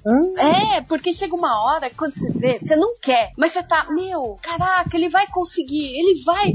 E aí, tipo, você fala, caralho, eu não posso torcer por ele, o cara é um stalker, o que, que eu estou fazendo? Isso não é spoiler, que já dá pra você entender, cara, é isso. Mas, meu, é tipo, é, é umas coisas muito erradas, mas eu quero ver até onde vai. Eu vou até o último capítulo pra, pra fechar isso daí. É, e pra eu tô quem, nesse, quiser, nessa vibe também. pra quem quiser ver o prequel de You, é só assistir Gossip Girl. Nossa, boa, boa, boa, mandou bem, mandou bem. O, o, o carinha de lá, tudo, tudo, tudo Ele é a lembra. Gossip Girl. Não, ele é a Gossip Girl. É, exatamente isso que eu ia falar. É como se fosse um spin-off dele. Exatamente. É a história do Dan Hempel. Eu, tinha- eu não lembrava, gente. Nossa, a cabeça explodiu agora. Verdade. Eu até Bom, falei pra Belly, eu nem assisti, mas no Twitter era o que todo mundo tá falando. O Dan Hempel mostrou de vez a carapuça, que- o que ele treinou em Gossip Girl. Meu, tá, tá perfeito. Então ele foi preparado pra, pra esse papel, ele tá muito bem. Show. Aí a outra que eu tô vendo, que eu tô curtindo bastante, que é Aquarius. Essa é mais antiga, essa acho que é 2016. Tem duas temporadas já no, no Netflix, que é com. 2016 é antiga. Três anos, tá bom. Não é, é que, é que sabe aquelas coisas que entram no Netflix e você nunca vê e de repente você fala, caralho, eu vou assistir. E é boa pra caramba, porque o, o- é o carinha do Arquivo X, que eu Hum. esqueci o nome dele agora. Ai, meu Deus. Hã? Do Covenant. E esse mesmo. E ele faz um policial nessa série. E o que, que acontece? Ela, se- ela, ela pega alguns personagens da vida real, tipo Charles Manson e, e, e todo aquele mundo é, dos anos 60, né? Acontecendo as Panteras Negras, a- o lance, esse lance de racismo, tudo, o lance do culto, os hippies, as drogas, tudo. E conta uma história a partir daí. E- ele começa a primeira temporada dois anos antes de ter o de- dele ir lá e matar a mulher do Polanski. Nossa. Então ainda tá o culto. Tem algumas cenas que você vê lá que você fala, caraca, é o começo do culto, né? Tipo, da- do pessoal meio doido que segue ele.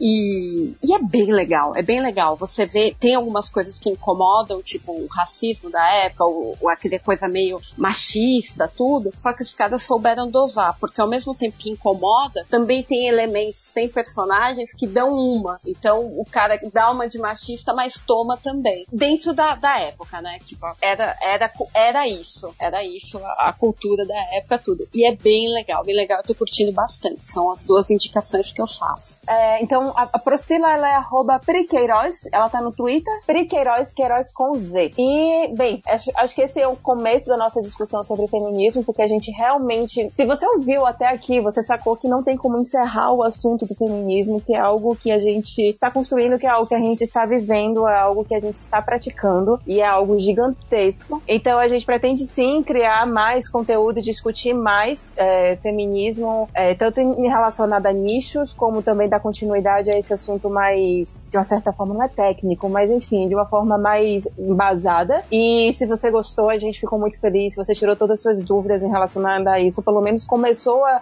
a tirar algumas dúvidas e começar a criar outras dúvidas e quiser discutir mais sobre isso, vamos lá, vamos conversar sobre isso, que eu acho que é extremamente necessário neste momento. Se você não gostou e é um menino de 14 anos que tá a fim de xingar a gente no Facebook, no Instagram, no, Ah, não, mas esses aí nem escutam nem aqui, nem, nem os primeiros cinco minutos, só vão lá xingar direto. Exatamente, o problema é seu. Você vai continuar esse papo, porque a gente cansou de bater palma pra maluco dançar. Porque da última vez que a gente fez isso, o cara virou presidente, né? É. Então, assim, você vier falar merda, a gente pode até simplesmente mostrar que a sua merda tá errada, né? Porque existe merda certa e merda errada. Ai, não, aquele dia lá eu tava querendo ser o menino de, de, de saco de porrada mesmo. É, total. E é isso. Beijo, tchau. Beijo. Beijo. Beijo. Tchau, tchau. gente. Tchau. Tchau.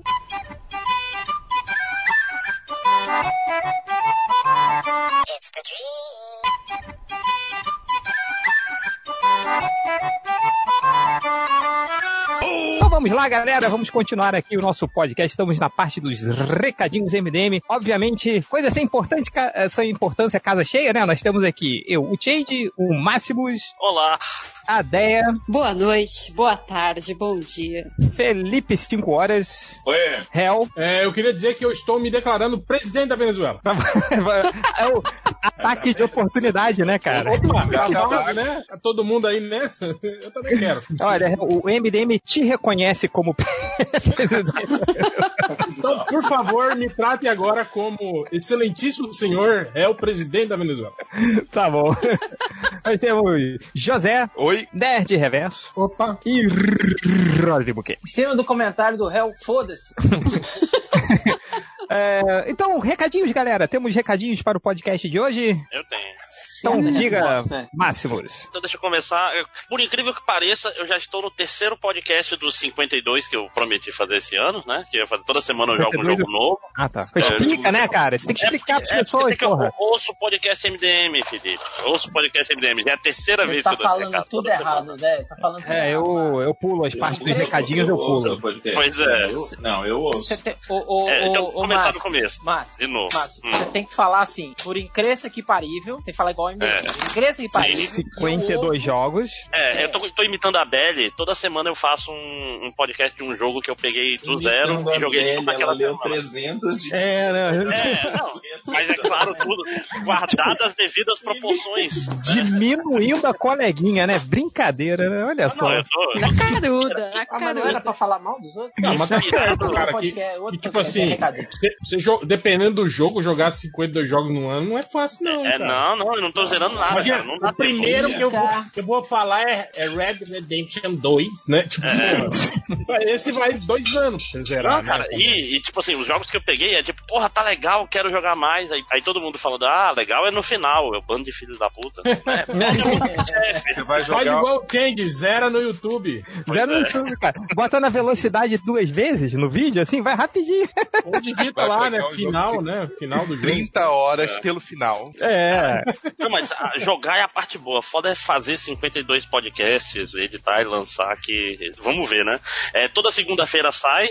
Essa última segunda foi Hollow Knight. Semana que vem vai ser Resident Evil 7, que eu vou jogar na, na versão do, do Eu VR. queria saber, você já jogou Hollow Knight, já gravou Hollow Knight? Gravei Hollow Knight semana passada. Tipo, Menino- cara, é, é um jogo, que- é um jogo de boate, filmar- rola night, é isso? Tinha que fazer um. Nossa senhora. Puta merda, começou. Fazia tempo que eu não Esse, tinha que fazer o react do Change, cara, com esse, esse Resident Evil VR aí. Ah, não faço É. nem a pau, cara. Outro dia, outro dia eu tava, outro dia eu tava vendo a, a, a- eu tava ouvindo o podcast das MD Manos, elas citaram aquele gameplay que eu fiz com o Nerd Reverso, com Catena do, do, do jogo lá do PT, TT. do Fora Playstation. Cara, a hora E, que vocês cara, levam um hell, curso com o eu cachorro. não, eu não consegui com cachorro, cara. Cara, o, o susto do cachorro é maravilhoso. Todo mundo levou o cachorro, cara. Eu não consegui ver esse vídeo de novo porque eu tava com medo, cara. Sendo que eu já vi esse vídeo, eu, eu gravei esse gameplay. Então não dá, cara. Não, Consegue, e né, detalhe que-? Não consegue. Que não aparece o jogo, né? Nesse, na- na- Não, é só a reação. Né? é só a reação de Não, você. Não, aparece o jogo. Claro que aparece o jogo. E tem o, a gente fica ali no cantinho e tem a. a- Não aparece nem o cachorro.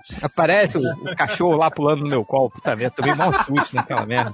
Mas então, deixa eu terminar esse recado aqui. Inclusive, como, como nos outros, toda semana é? um, aleatório, um aleatório da internet pode participar. Basta me convencer que aparece. Tem, tem que ser merecedor. Você vai jogar algum jogo do, do Super Nintendo? Ou do Nintendo? Se sim, pode me chamar. Pois é, se eu achar algum Eu, jogo eu de Nintendo que eu não tenha. Pois é, que algum jogo que não tenha. ah, A regra é eu não posso ter jogado antes. Tem que ser um jogo que eu peguei naquela cara. semana pra jogar. Né? É. Para de jogar tudo agora, então, pra esperar chegar.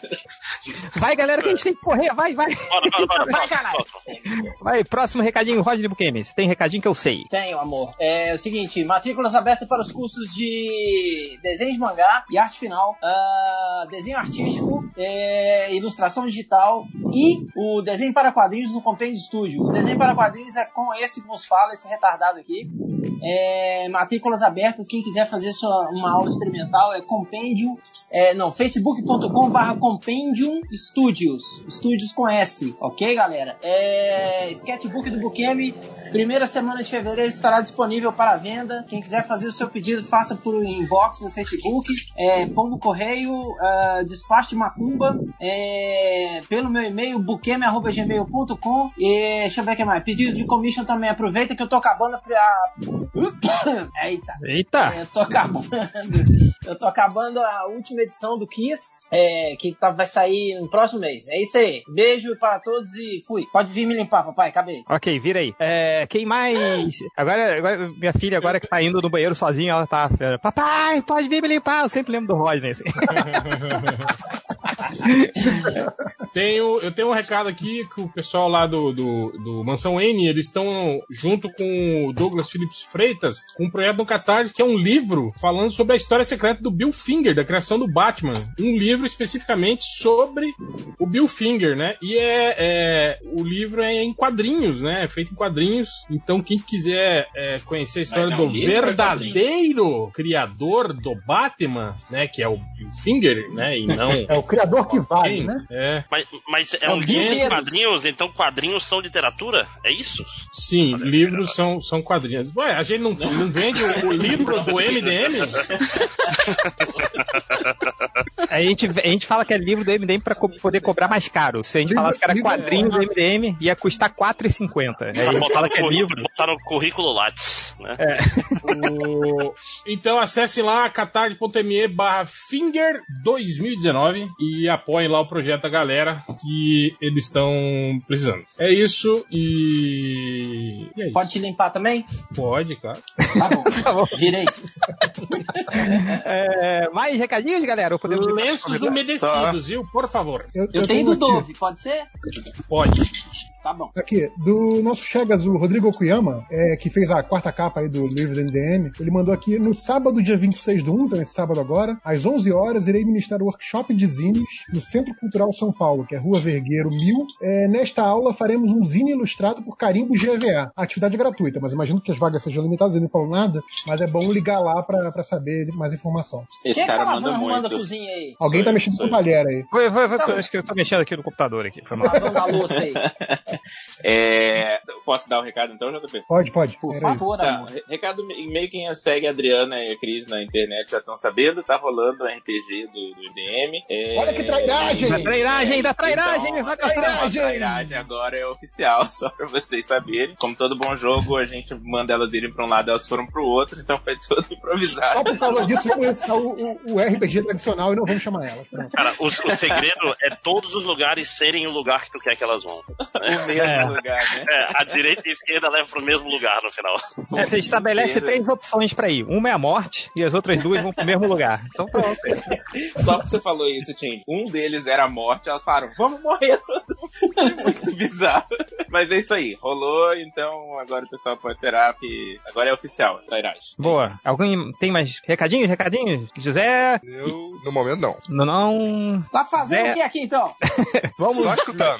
Vagabundo! Vagabundo! Ah, vamos lá, então, para os comentários do MDM. A gente vai ter que fazer no esquema Rony Von, porque eu falei que ia gravar comentários hoje na. Pelo amor de Deus, coloca isso aí rápido. Então, vamos rápido. A pergunta aqui do A pra puta, puta que pariu. É o, é o nome do cara. É, não é a pergunta, mas é o, é o nome do cara. A pergunta dele é: se você tirar os flocos do chocolate do sorvete de flocos, qual o sabor que fica? Eu não sei. Chocolate! Não, velho, se você tirou o chocolate, então não É, vai fica ficar. aquele, aquele Creme. É o sorvete não. de creme, né? Não é, gente, porque o sorvete Não de é, creme é, é amarelinho. É, É. O do floco é branco. É o sorvete de sorvete. Tem o, sorvete de creme é amarelinho. É não tem o bolo É, de bolo? baunilha, é o sorvete gente. de sorvete, né? Então, é. É um sorvete branco sem lá. graça. É, eu, eu só fiquei imaginando a dificuldade de tirar aqueles mini floquinhos, sabe? Com uma pinça, assim, no sorvetinho, assim, fica muito difícil. É, é que Tirar, Diego não, é só não pôr, né, velho? É verdade, muito mais inteligente, né? Gente, Cara, você- melhor você sorvete espera de derreter, flocos você é daqui peneira os- bom, hein? É da Nestlé. Ah, sorvete de flocos não é bom, não. Não, é, É, claro eu- que é. Não, sorvete de Gente, floco Quem você só compra quando. podcast? Você só compra é o quando você vai na é loja e, e Sei não lá. tem mais nenhum. Não tem mais nenhum, só Nossa, tem que- floco, aí você leva. Não, você leva o. Eu gosto de napolitano, né? Tipo, Eu só como esse, né? Napolitano é legal que quando você abre só sobra o de creme, né? Porque chocolate morango todo mundo come, todo mundo tipo assim, cavoca. Todo mundo gosta mais de um sabor, aí compra três e acaba sempre primeiro que o cara mais gosta. né? Napolitano pra mim é só o de creme, velho. Não, de morango. Eu também. Eu acho que napolitano Eu- eu é não a ideia gosto mais de pai que tem, sabe? Porque, Ah, tipo eu assim, também ah, não, você chocolate gosta é- desse, você gosta daquele, esse daqui ninguém gosta, então vou comprar desse, que aí tem pra todo mundo e ninguém vai Meu, ficar tem um napolitano feliz. com flocos. Aí, aí já não é mais napolitano. Aí, é sacanagem, né? Aí é outro nome. Aí é aí é, o, é o Napolifocos. É o napolitano especial, Olha só. Flocolitano. É o Napolifoco. é, Isso não foi o... feito em Nápoles, então não, não adianta. É, em Nápoles, é porque tem um cara daqui bom lá em Nápoles fazendo. É, todo sorvete napolitano vem de lá, né? Pai, mas não é, não? Vem de, vem de barco de lá. Ó, Felipe, 5 horas, aqui ó. O, é é, mostra que você já, você já tá formado no curso do Catena de mandar abraços e manda um abraço aí pro Opa. Diego Nascimento. Como é que é o nome mesmo? Diego Nascimento? Diego É. Nascimento, um grande abraço, apertado, é isso aí. Tá bom, muito bom. No- no- nota 7,5 pro seu abraço.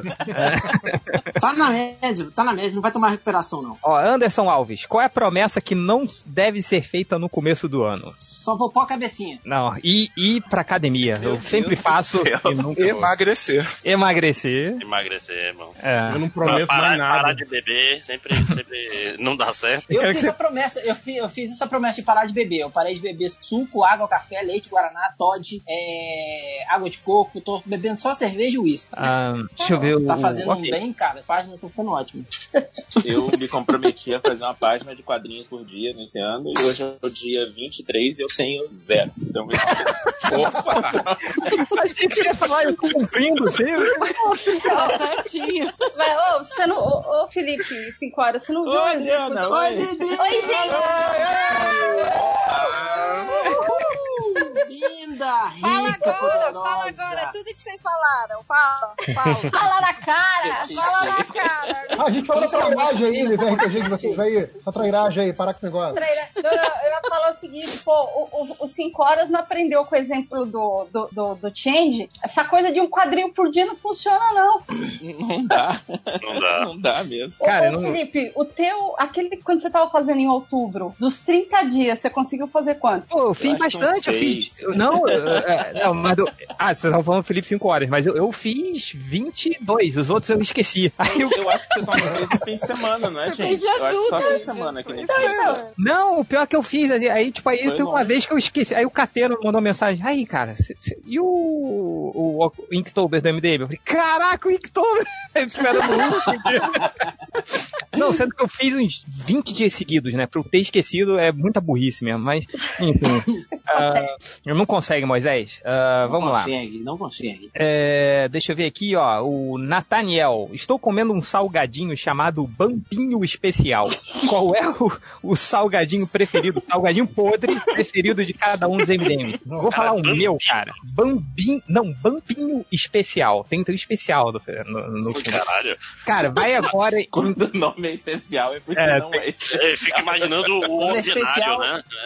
Não, gente, é- especial, é- você pode ir direto pro banheiro, cara. Pode É, ficar o um meu- Come o resto do biscoito lá. Meu fofura, cara. Fofura. Vocês, vocês conhecem o fofura? Fofura é De lindo. pimenta, maravilhoso. fofura de falar. pimenta. Não, Nossa, eu- fofura de pimenta? Pimenta Puta mexicana. merda, eu nunca ouvi meu falar disso. Nossa. Não conhecia esse também, não. Procurem, procurem. Não, cara, eu pego. Não, muito obrigado. Eu pego Só fofura de, de- Cara, eu pego fofura de queijo, que uma Isso, vez. no- isopor no- clássico. Isopor mais clássico. do que cheetos de queijo, Não, né, velho? Rodney, só pra você ver quanto fede, eu estava na torcida do Vasco, São Januário lotado, quatro e meia da tarde, aquele sol batendo, todo mundo suado e fedendo. Eu abri um fofura de queijo e todo mundo olhou na minha O direção. estádio Tava inteiro te olhou, até o Cara, goleiro tem- errou. Até jogador Tem cheiro de me- meia molhada, né, cara? Cheiro É, alguma coisa molhada. assim. E, e o Pra você fofura. E o fofura ele tem a, a, a- grande característica de que ele nunca está crocante. Ele está sempre uma merda. É fofura, né? O nome, o nome já diz, né? É isso aí. É verdade. Pra você ver como fofura é uma coisa boa, quando eu trabalhava em laboratório, a gente recebia de vez em quando produtos, né, que frágeis. De vez em quando, ao invés de isopor, aquele é, que vem em caixa pra proteger, era um negócio que parecia fofura. De verdade. Eu já vi, é um Sério, negócio só que era fica verde. Colorido, né? Tá ligado? Isso. Se pintasse, se pintasse de amarelo e desse pra mim, eu ia comer. Com certeza eu não ia achar diferença. Cara, você falou, você falou do estádio. Eu não duvido. Mas eu tenho, eu tenho várias memórias de gente que abre fofura ou abre cheetos em viagem de ônibus. Viagem de ônibus. Você vai pensar horas fechado no mesmo ambiente com a pessoa. Ele, né, Nossa, Jefferson, velho. aquele ônibus- abre aquele pacote, cara. São É Paulo, Rio, né, cara? São Paulo, Rio. falar isso, mas aí virou meu estômago. Eu não suporto o cheiro de aqueles biscoitos de polvilho. Ai, eu Ah, mas suporto. não tem muito cheiro, assim. Ah, pô, é tranquilo, cara. Comparado com fofura. Você falou Rio, São Paulo. E uma vez eu fui de Minas pro Tocantins de ônibus, cara. Nossa senhora. Eu fui de. BH pra Taubaté. Mas quantas fofuras abriram no no- nos três dias? Então, cara, pelo cheiro, demorou uns 10 minutos aquele ônibus com cheiro de ônibus só, saca? Eu compartilho da do, do, Felipe ônibus, né? 5 horas Eu aí que eu fui. Eu fui de BH Taubaté, velho. São 9 horas de busão, bicho. Deus me livre. Taubaté. E aí um lazarento me abre esse, esse pacotinho aí. Não sei se foi de fofura, não, cara. Deve ter sido. sei que recendeu o busão, velho. Puta que pariu. Mas Desculpa, não, cara. não, É, é gente, é, é gente que não tem consideração pelos outros, é incrível. Não tem, não pensa nos outros. Só pensa Quando no eu morava no. Rio, eu um dia peguei uma van que tem lá na rodoviária Novo Rio, né? Que vai pra. E tava indo pra Angra dos Reis. Nossa. Eu e um amigo. E uma bendita criança me abre um pacote desse e vai comendo a viagem inteira. Nossa, não mas- satisfeita. mas duas horinhas, Mas duas horinhas e meia. viagem? Não, é, não, é, assim, do, do Rio até Angra se dá umas duas horas e meia, alguma coisa assim. O negócio é que era uma van, né, cara? É um... Era uma van. Com mais ou menos uma hora de viagem, a criança começa a passar mal. Ah, não. Ah, não. Ai, não. Você já sabe, né? Ela vomitou. Nossa, Aí, não, amigo. que delícia que foi aquela viagem. Qual que disfarçou o cheiro do fofura? É, vamos lá. De fofura. É, tipo, na verdade, vo- fofura voltou, né? Cara, e o foda é que, o foda é que esses, esses, esses ônibus, van com ar-condicionado, tipo assim, o cheiro do homem fica circulando lá dentro, assim, né, Sim. cara? Por horas, Não. assim, né, cara? É, o, o lance do ar-condicionado é esse. É tipo assim, se o cara abrir na última poltrona, foda-se você tá na primeira, você vai ser igual, sabe? Compartilhar esse dois. É aqui, ó. Outra pergunta aqui, ó. Máximos, pergunta Manda. para o Léo Straub. É, de onde que o Máximos tira tanto tempo pra ver tanto anime ou mangá merda? Tipo, todo anime mangá é uma merda. Então tudo que ele lê vai ser uma merda. Então, Eu trabalho em Manaus, cara. Eu moro em Manaus. pronto. Difi- difícil, difícil é ler mangá bom, cara, porque tem que achar. Tem que... É, é diferença de fuso horário, cara. O, o máximo é três horas gente sempre. Todo ah, é verdade. Mas eu vou dar uma dica pra todo mundo: é tablet mais insônia. Aí você fica lendo É, pra isso, dormir. isso funciona. É por É, causa dormir do horário. Dormir é superestimado, gente. Dormir serve pra É, por fuso horário, o dia do Máximos tem 29 horas, né? O nome É, pois é. Tá certo. É o dia amazonense a gente chama, inclusive. São, são outras regras, né? Muito melhores, inclusive. Ó, o, o Massinho, não é Marcinho, é Massinho. O Massinho perguntou é, qual. Que merda, né, cara? É, é cada um que aparece. É, o Massinho perguntou quais são quais os planos mais merdas dos vilões. Cara, você lembra? eu- pô, eu- quando ele quando eu li um. isso agora, eu, só, eu, eu lembrei imediatamente no, na máquina de micro-ondas de Batman Begins. Lembra do? Sim, sim. Ah, mas eu, eu acho a bomba que vai explodir daqui três meses pior, viu, cara? ah, é verdade, é verdade. Cara, mas não pode esquecer o clássico plano do Darkseid de casar com a Mulher Maravilha. Ah. Não, mas, mas cara, isso é um plano bom, porra. É, é, o, o negócio da. o- não, é, não é que o Bane foi pro, pro estádio e falou: Nós temos uma bomba que vai explodir em três meses. Cara, não. Ai, Eu já cara. virava assim, patrão, taca os trem do menino dentro da mala e vambora. É. Enfim, é, mais tá alguém, pronto. alguém aí tem mais um plano merda de vilão? Tem o, o plano clássico da Hydra aí, né? Que... Exatamente. Ah, fala aí, fala aí. Não, do, do, do Império Secreto aí, né? Que a gente descobre que a Hydra, é, foi, tipo assim, o Capitão América era da Hydra o tempo todo e durante 30 anos ele... Par, ele Matou né, ele, nazista. Ele combateu É, a Hydra. combateu a Hydra, destruiu era bases imensas da Hydra, né? Mas era tudo par do plano, gente. É tipo, é tipo o Darth Vader, quando o pessoal fala que ele sempre foi um cavaleiro Jedi, ele ficava lá pra matar o pessoal. É. É, ele matou as crianças, né? Matou as crianças, mas era tudo É parte do plano. Mas era parte do plano. Cara, É, isso é tipo. agora do, do maluquinho novo lá, o, o vilãozinho novo da saga atual também. Ah, é, Lá né? O lá no Kylo Ren. Bolsonaro? Ah, não. Ele é, ele é bonzinho. Cara, isso seria tipo o Kiko brigando com o Chaves, que fala, eu dei umas narigadas na mão dele. Tipo, tipo assim, né, cara? É, deixa eu ver. É É, o vilãozinho Ó, o plano- chique. Tem todos os planos de Cebolinha.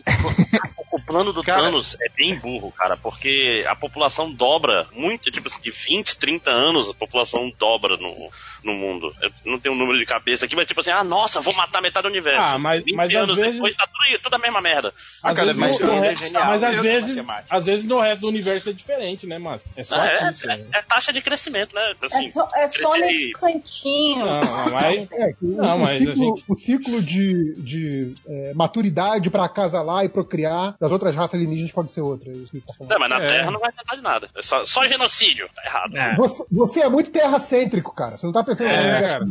Aí vai vir aquele, aquele nerd. Ai, mas o Thanos não era um vilão. Não.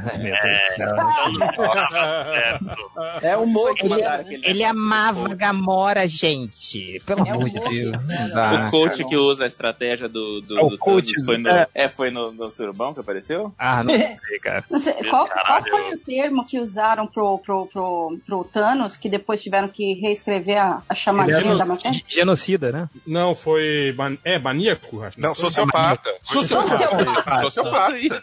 É, né? Não, ele não é não, gente. Ele tá Não, ele, certo. ele ficou até triste, até chorou uma lágrima. Aí é juízo de valor de você. É, né? Até, ele Sabe até chorou quando ele. É. Isso é sua opinião, né? É, né? Tipo, gente, ele, ele até ficou triste quando ele explodiu a cabeça da Gamora. quando ele jogou lá. Tipo, porra, velho. Nossa, Pelo amor de Deus. É o, é o Osimandias que comemora quando mata um monte de gente. É. Aqui, ó. Pergunta aqui do chefe de Air Fryer. Chefe de Air Fryer ou Nerd Reverso? Que faz tudo no Air Fryer aí. Opa! É, podcast de receitas de Air Fryer com Nerd Reverso. Até suco, né? Ele faz. faz- Sobremesa, né? Só pudim da tudo. Cara, é fryer é uma receita só. Coloca dentro da cestinha 20 minutos no máximo, acabou. É isso. Cara, o o Nerd Reverso, ele, ele, ele é tipo o, o cara que faz crossfit, que quer contar pra todo mundo, é o Nerd Reverso com a Air Fryer. Assim. Caraca, porra, né? É, fala- é isso aqui, ó. Pergunta do, do chefe de Air Fryer. Pergunta do garotinho. Você tem que dar um Oscar, mas tem que escolher um. Esquadrão Suicida ou Han Solo? Cara, Han Solo, Han Solo é um filme muito menos pior do que Esquadrão Suicida. Não, É, cara, uma- daria pra Esquadrão Suicida. Imagina que maneiro seria, tipo, um dos piores filmes. Então tem dois Oscars, cara. Eu não assisti nenhum dos dois, hein? Imagina a alegria do Ultra, como não seria, assim. E que isso já aconteceu com Avatar, né? Isso aí, né? Não, mas é tipo assim, É. eu, posso, eu posso escolher o Oscar, porque aí eu daria o Oscar de roteiro pra Esquadrão Suicida. É, fica assim, quem? Roteiro adaptado. Roteiro adaptado. Pergunta aqui do Marcelo R. Costa. Onde estão os falecidos MDMs? Malandrox, Poderoso Porco, Inominável, Ah, Bugman? tá, é, Ah, não. Uma pessoa que não veio pra caçar. Não veio pra caçar, né? Só um pouquinho. O, o tá lá no virou falecido agora, gente? Eu não tava Quem? sabendo. O porco tá falecido? É, eu não sei do porco, já tem muito, muito tempo não parece, não pode ser ele, né? Como ele sem participar, já considera falecido, cara. Ele que continua depois outra coisa. Olha, ainda tá falando aqui, será que eles não topam fazer um MD Mortos? Eu não sei, mas, mas será, da- daqui a pouco é capaz de parecer o Popoca Cast aí, alguma coisa assim. Opa! Matar a saudade de um É né? Popocast, né? Olha que nome feio. Réu, você mede suas palavras com relação ao porco, porque ele mora aqui em Belo Horizonte, pra ele vir descontar em mim é duas, hein, velho? É, Ô, ô, Roger, fica tranquilo, que daqui a pouco você pode andar armado também. Fica ele armado, você armado, tudo igual. É, Eu daqui a pouco arma você viva. compra, né? É. Eu já sou uma arma viva. Você tem a cadeira aí, né, Rodney? Só acertar nele. É, deixa eu ver aqui. Já faz parte de mim. Tô sentado nela já desde 9 horas da manhã. É tipo, a cadeira é mais rápida que a pistola. O cara vai andar no bolso com quatro armas, tá ligado? cara, eu não aguento colocar o celular no bolso que me incomoda e vai ter maluco andando com as calças cheias de Um, um- uma em cada perna e uma em cada braço, que nem a baioneta, bicho. Vai andar igual o Cable. Melhor imagem essa aí da baioneta. Que- Quero ver quanto vai demorar pra primeira fabricante de celular lançar uma arma que também é celular. O celular também é arma. É bom que já Cara, compra um só com isso. Olha que Corta isso do podcast Cara, é uma- e é faz uma isso capa- depois. Não, melhor, melhor, né? É uma capinha de para, tem um celular que tá é uma morrendo já arma. de tanto rir, olha. Vocês não viram a, cap- a capinha de celular que é, que é tipo garfo e faca? Essa é uma arma. É verdade, cara. Ah, tem a capinha de celular que é um soco inglês, né? É, essa é claro, essa eu já, já, já vi, assim. É, Caraca, ó, só porque é completamente inútil esse- essa gravação, enchemos a sala, hein? Dez É, não, tá cheia, não, não, nem que se alguém quiser entrar, fudeu, não dá mais. Eu Ah, entrei ainda, eu entrei. Opa! Ih, quem que entrou? Pois é, então, o, o triplo acabou de O lotar. triplo acabou de, acabou de lotar a sala. saudade. Então, se vocês estiveram ouvindo aí, está no grupo do, Ih, dos grupos da Léo, MDM, sobrou. não conseguiu por causa do triplo, hein? Culpa é toda dele. rodou. Ah, Eu tô tão emocionado que hoje eu posso falar triplo, estou pelado agora. mas você tá mesmo? Mas você tá mesmo? Total. Na sacada ainda, bem. Manda nudes, Na sacada ainda, né? Manda Fazendo o pirocóptero. Vamos lá. É... E um, aqui, o Mário Henrique aí pergunta pra galera do MD, MD Mangá aí, ó. Algum, vai- algum dia vai ter um episódio eu- falando de Tokusatsu. Tokusatsu? Sim, Tem, sim. vai- Inclusive dá pra tem. fazer com as pessoas que não são do MDM Mangá, né? Dá pra ser Já tudo, pra teve, é o reverso. 450. É, vai- é, procura lá, né? No, no- deixa eu mandar um recadinho atrasado. Falou de Tokusatsu, mandar um recadinho atrasado pra quem tá esperando pelo podcast do Jasper. Ele tá em ato, que a gente tá revendo horários. Depois a gente avisa no Twitter quando for voltar. Era É, a culpa é minha. É, foi o mal. podcast, o podcast queria, Queria vai- dizer nomes aqui, mas a culpa é do Change. O É. Podcast do Jasper vai se chamar Aqui JP. Jaspion. Boa, hein? O episódio da morte do Jasper. Aqui, Jasper. É, Exato. tá aqui o Change sozinho na mamata está perguntando aqui quantas indicações. Adap- Adaptando os novos tempos, né? É, se adaptando, né? Mais na balada, né? Na mamata. É. Quantas indicações teve o Batman do Nolan, hein? Por causa do.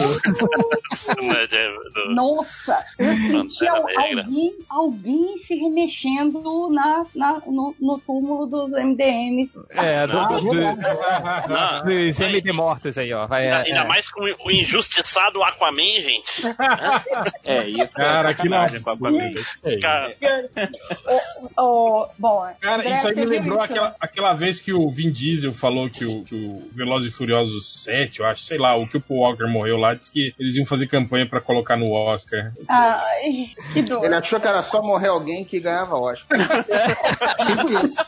Ó, o, o nosso amigo, nosso amigo Cavaleiro das Trevas aí do Nolan, ele teve um, dois, três, quatro, cinco, seis, sete. Ele teve oito indicações e ganhou dois Oscars. Então, assim, chupa Marvel. é, se o Pantera não ganhar, não ganhar dois, o, o- Batman continua na frente, hein? O que, que vocês acham que ele leva? Isso é uma pergunta boa. Ele Outro leva- podcast a gente tem que correr. Vai, pelo amor de Deus. Vai ter alguém podcast do Oscar em breve, ou não. É, vamos lá, tinha aqui mais perguntas. Ah, ah, ah, ah, ó, um filme, a gente lembra, um filme com sete indicações ao Oscar já é um clássico? Olha aí, hein? finalmente a Marvel vai ter um clássico? Não. ser. Ah, ó, pergunta do garotinho do Léo Moraes: ganhar 5 milhões de reais hoje ou esperar e ganhar 50 milhões daqui a 10 anos? Ó, porra, daqui a 10 anos, anos? Hoje? Hoje? Não, 10 anos, cara. 10 cara, anos. cara. investimento, fazendo 10 anos vai investimento estar velho pra cacete. Com 50 milhões, é como se, como, vai estar vivo. é como se eu já estivesse novo, novo agora, né? 10 peraí, 50, 50 reais hoje ou 50 milhões daqui a 10 anos é 50 reais hoje. Cara. tiver. É hoje, aí, 50 calma, milhões. ei, pode não, ter não, aquele, Estamos aquele, desesperados assim. pode ter aquele papinho de empreendedor, né? Que em 10 anos eu faço esses 5 milhões valerem mais que 5 É, vou- Mas, mas ó, Hel, eu, eu me comprometo, gente. Ó, me dá 5 milhões que vocês vão ver. Daqui a 10 anos eu devolvo 50 milhões pra vocês. Não, você- agora. Comprometo. Me dá horas. 10 Se milhões você, tomando se você garantir que eu vou estar pariu, vivo daqui a embora. 10 anos, É isso. Cinco, cinco horas apostando na desvalorização do real, né? Olha, olha, Não, não. Me dá no 5 milhões investimento. agora, mas em pequenos depósitos de 2 mil reais na minha conta pra não aparecer na movimentação, relatório de movimentação. Exato.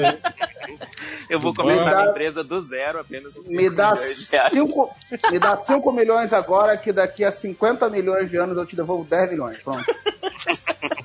Ó, vamos lá. É, per- fala que se você escolhesse 50 milhões daqui a 10 anos, cara, esses seriam os, os 10 milhões, os 10 anos é, Mais longos. piores da sua vida, assim. Você ia ficar maluco com tudo com medo de morrer, né? Ah, Ia ficar todo dia, puxa, eu podia ser 10 milhões mais rico.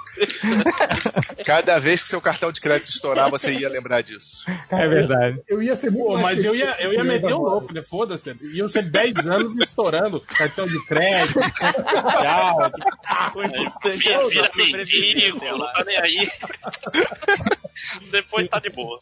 É, ó, pô, essa aqui é difícil, hein? Jerônimo. Pergunta do Jerônimo Karslinski. Pergunta do garotinho. Um filme do, de Do Inferno, dirigido e roteirizado pelo Zack Snyder, com o Anthony Hopkins, com o Anthony Hopkins no papel principal, ou Do Inferno, dirigido e roteirizado pelo Alan Moore, com o Adam Sandler no papel principal. Adam Sandler no papel principal, lógico. Eu, eu não sei, eu não sei como é que é a direção do. Alan. Eu falar, eu nunca vi o Alan Moore dirigindo nada. Não interessa, cara. Ele dirigiu, O ele Adam dirigiu um filme. Não, eu tá com a máscara, eu nunca vi. Ah, não, não, e o Adam Sandler é um ótimo ator dramático, gente. Gente, você não adorariam ver o, o Alan Moore e o Adam Sandler trabalhando juntos, cara? É incrível, né, cara? Pois é. Cara, certeza, se o. Alan Moore escrever. Se o Alan Esse filme valeria pelo take-off. É, eu ia falar isso, eu queria ver mais o making of do que o Se Eu ia querer ver a, dirigir, eu vejo até a ponta do Rob, Rob Schneider. O que, que ele ia fazendo? Cara, imagina o Robert Schneider fazendo a, Ia ser um dos cavalos. Fazendo a a- Eve. Poxa, imagina que legal seria.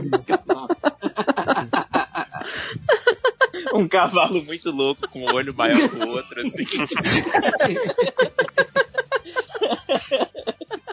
Ai, cara, é, aqui ó, vai, vai- mais uma pergunta do garotinho. Estamos- temos várias perguntas de garotinho que são todas maravilhosas. Pergunta do Léo Moraes. Pergunta do garotinho: Você prefere cagar num único banheiro da festa, sabendo que vai entupir a privada, ou ir atrás de uma moita onde ninguém pode te ver? Ó, eu tenho uma história sobre isso.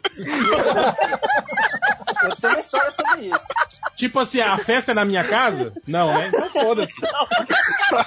Vou na moita. Vou na moita. Você pode ir embora, pô. Deixa ela. Não, esse game aí depois. pra uma vocês história aqui, sobre rapidão, isso. sim. Deixa eu contar pra vocês rapidão. É, eu fui numa festa com um brother meu, né, velho? Ele é podraço pra caralho, né? O apelido dele já é podrão. Aí é, ele falou assim, velho, tô muito na, na fissura de cagar, velho. Eu falei, cara, sinto muito, velho. O que eu posso fazer? Pera aí. Aí ele sumiu uma hora, depois voltou todo suado e falou assim, velho, não sei o que aconteceu não, bicho, mas eu fui cagar e eu olhei pra, pra ver se o cocô tava no chão, não tava não. Descobriu que ele cagou em cima do cachorro. Ai, não, cara, coisa horrível, não. Criança, né? O cachorrinho tava dormindo, o cachorro acordou. Que isso, mano? Não- Não, coitado, porra.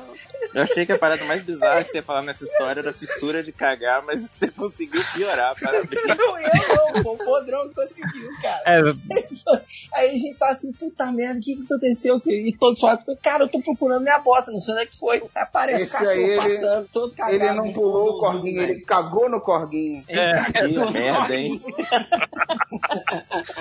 Desculpa, gente, mas eu tinha que compartilhar com alguém isso aí. Essa merda dessa história. merda de Ele história. deu merda mesmo. É, ó, feedback aqui pro Léo Moraes, Léo Moraes, pessoal do MD Mangá, falando que pra escrever no post os animes que vocês comentaram, o falar mais devagar. Porque a sinopse que eles falam. merda, né? Não, a sinopse o cara gosta e ele quer ver, só que ele não entende o nome, porque ele não fala japonês, é burro. É, exatamente, o pessoal do não Mangá, é eles são otaku todos ou otaku otaku. raiz, porque eles falam só o nome em japonês. Não nem aí. Vocês não falam japonês, não, gente? Eu falo, quer ver, ó, japonês. Olha aí. É, deixa eu ver aqui. O, o Felipe Passos, manda um beijinho pra galera do arroba Papo de Louco. Nunca pedi nada. Um beijo? Beijo pra você. Beijo. Ó, É. essa, essa coisa do, do nome, só rapidinho, entende? Parece que o pessoal nunca veio no MDM, né? Agora o pessoal quer post com informação. Pois é, né? MDM também, Porra, né? Se vira, né, cara? Igual o Dr. Gore lá. Quer na mão? Mas, mas o réu tava falando outro vídeo maravilhoso demais. O MDM costumava dar a notícia inteira no título do post e depois o post era vídeo de feira da fruta. Aí, tem a pergunta aqui do, do arroba Matheus Forne. Que horas é a gravação? Aí, o, André, o André respondeu pra ele: Olha, eu acho que você não sabe por um motivo. Eu só acho, né? Tanto é que não está nessa gravação. Então, nós temos, na verdade, temos um grupo do MDM com todo mundo, menos o Lojinha. A verdade é essa. Deixa eu ver Vai aqui. ficar neurótico. Imagina. Eu também não tô nesse, não. né? Nunca mais vai dormir. Ah, deixa eu ver aqui, ó. João Paulo Martins, quando vão chamar o Chico Barney para pro podcast? A gente já chamou, porra. Chico, aparece aí, cara. Eu mandei uma, uma mensagem pra ele, mas eu não sei se ele esqueceu de me responder ou eu esqueci de responder. Ou vou ver. Olha, se eu tivesse que apostar. MDM sobre Big Brother, bicho. Esse é, o- é É, o momento. olha só, hein? Eu chamo o Léo. Ah, pergunta aqui do, do Keoma. Keoma Lane. Adorei a leitura, a leitura de comentários só com os estagiários. Por favor, não repitam isso. O pessoal reclama, mas ó, o Lojinha salvou esse podcast. É, Ninguém queria gravar com o menino, coitado. ah, deixa eu ver aqui. ah, um, Ô, Change, tem, tem duas aqui que eu separei. Vai, vai, vai, vai lendo aí. Uma aqui do Anime X, ele, ele falou: vocês poderiam falar de Sequest, o Star Trek dos mares? E não vamos falar, mas eu lembro que no, no início do podcast MDM, o, o Hel vai lembrar disso. A gente volta e meia mencionava o Sequest, sei lá por Sim, quê. Sim, A gente Sequest. falava muito de Sequest. E Tá o Darwin, o golfinho época. que falava. Sei lá, a gente fala, a gente fa- se você procurar Sequestro não é o mesmo que Laboratório Submarino, não, né? Não, não, esse é live action, esse sequestro. É, o Laboratório Submarino era desenho. é o que passava Roy na. Globo com, com O Roy Scheider, pô. Roy Scheider, pô, clássico. Depois É, que ele matou o tubarão, ele só. ele Ficou traumatizado. Ele ficou, ficou pela água mesmo, né? E o, o Diego Navarro, ele perguntou se assistiram Vrido, gostaram ou não entenderam. Nem sabia que Porra, e tem já. como não entender aquela porra daquele filme? Cara, e aí eu fiquei, pois é, eu fiquei pensando isso com essa pergunta. Falei, cara, eu vou procurar no YouTube, deve ter Entenda o Final de Vrido. Ah, tem um É Entenda. Depois- esse cara, depois do. Entenda o final de Guerra Infinita, eu não duvido mais nada, cara. Porque Ah. o vidro é assim, o filme, tipo assim, termina, né? A trama do filme termina, depois tem mais 15 minutos explicando o que que tá o que que aconteceu, né? Nossa.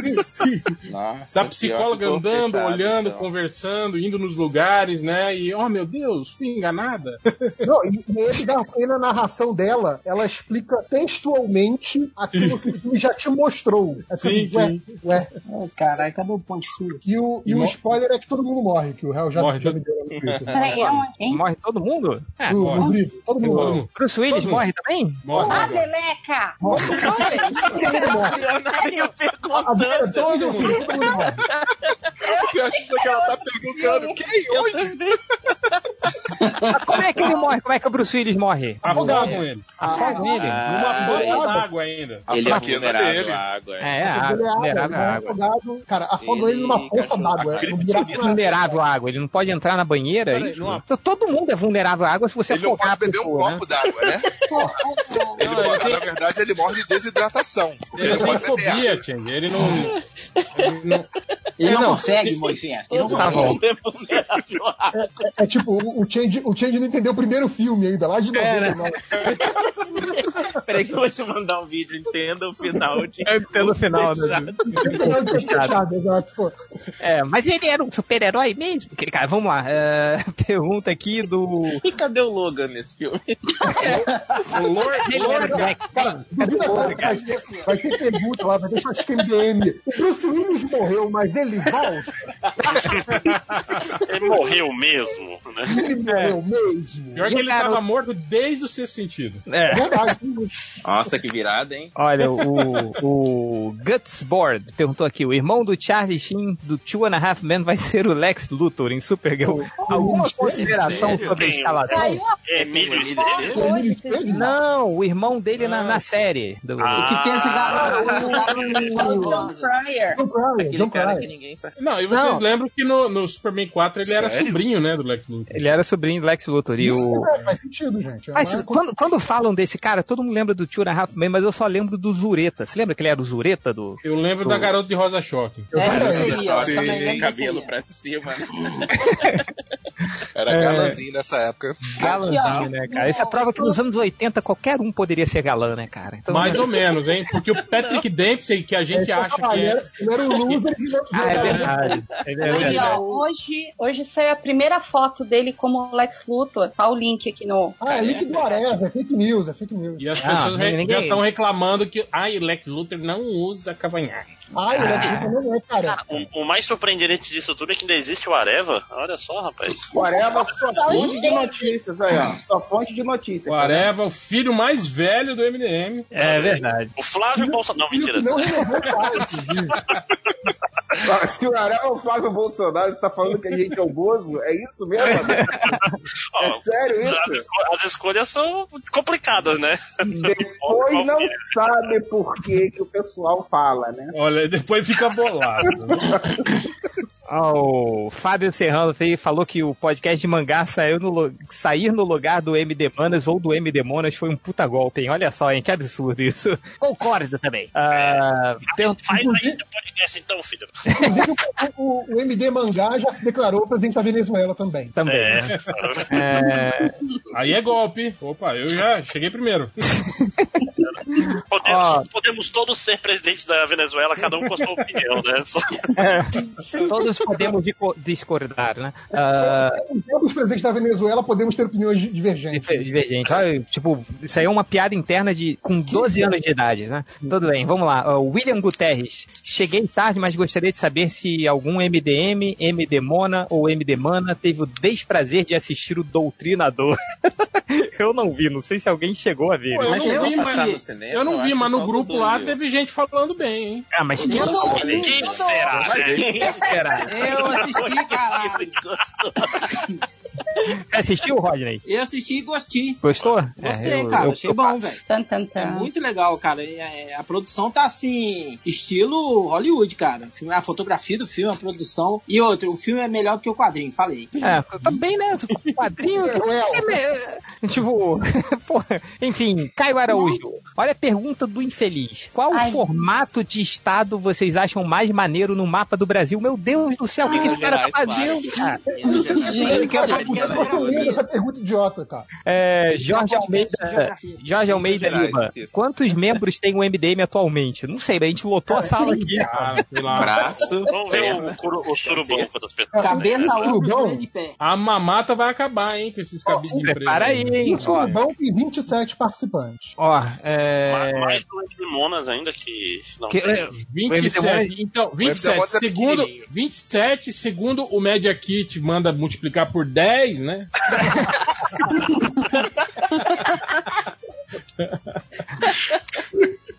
É, é, deixa eu ver aqui. ah, ah, tô perguntando aqui o Mirodin Ravenclaw. Pergunta: melhor versão da Liga da Justiça sem a Trindade. Você lembra? lembra que teve uma vez que a, Liga da Justiça foi liderada pelo Asa Noturna? Você lembra, Hel? E era Task, task Force, né? Task Force, né? cara? Melhor é Tigana, Liga. Detroit. Liga Detroit foi Caralho. comandada pelo maior de todos. Cara, eu, eu, eu confesso que eu, eu gostava daquela liga que, que acabou no, no submundo lá, no, no submundo do crime, que era o núcleo, o demônio azul, a fogo e a gelo. Era uma, cara, era uma liga muito merda. Metamorfo. O metamorfo ainda, quando ele tava todo esquisito, esse corpo todo deformado, como se não fosse naturalmente, né, deformado. Exato. Teve uma época que ele tava mais deformado, né? Ele tava tipo com umas rochas, né, saindo do ombro. É, é, é. Eu, eu achava maneiro aquele grupo. As histórias Tipo eram uma coisa na fase. Tipo É, coisa tipo na coisa fase de abacaxi. Isso, isso. É, aqui, ó, pra- pra- pergunta da tia da cantina. Quem conhece a tia da cantina? né? É, pergunta: assistiram Roma? Se sim, gostaram? Alguém viu Roma? Sim, Ah, ainda não vi, mas. Nossa, lindo, lindo, lindo, lindo. Eu amei. É bom, mas não é pra, não é pra todo mundo, viu? É, quem não sabe espanhol não assiste. O- Não, não, eu tô falando que o pú- público médio, assim, esse público que gostou de Aquaman, por exemplo, assim, não vai, não vai gostar. Bem hein? Vai começar, vai começar a ver filme preto e branco? De quando é isso? Eu já ouço a galera reclamando. Ai, é lindo. É muito difícil de entender, Ai. Nossa, mas não acontece A, a nada. academia persegue o James Wan. É tipo Não, nem- conduzindo é, cara. Miss Daisy, é isso? Cara, não é. É tipo. Não tem o Que Horas Ela Volta, da Regina Casé? Sei. Hum, É tipo Que Horas Ela Volta, mas muito mais pesadão, assim. Muito mais. Nossa. Eita porra. Nossa. É.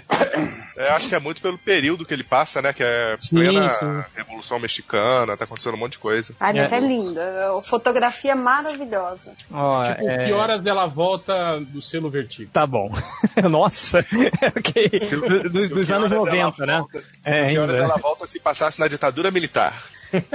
Eita. Ó, pergunta aqui do Silvestre Peba. Você vai, vocês vão torcer pro ganhar, Pantera Negra ganhar um Oscar ou torcer pra ele não ganhar só pra zoeira da Marvel não tem Oscar continuar? Ah, mas muito difícil ele não ganhar pelo menos um técnico. Ele deve. Figurino, cara. Figurino vai ser. Figurino e, merece. e direção de arte. Não É. tem Oscar Cara, não tem jeito. A né? Marvel, Senão- a Marvel ele não tá concorrendo em maquiagem, então já, tá, já perdeu. Cala a boca, demônio.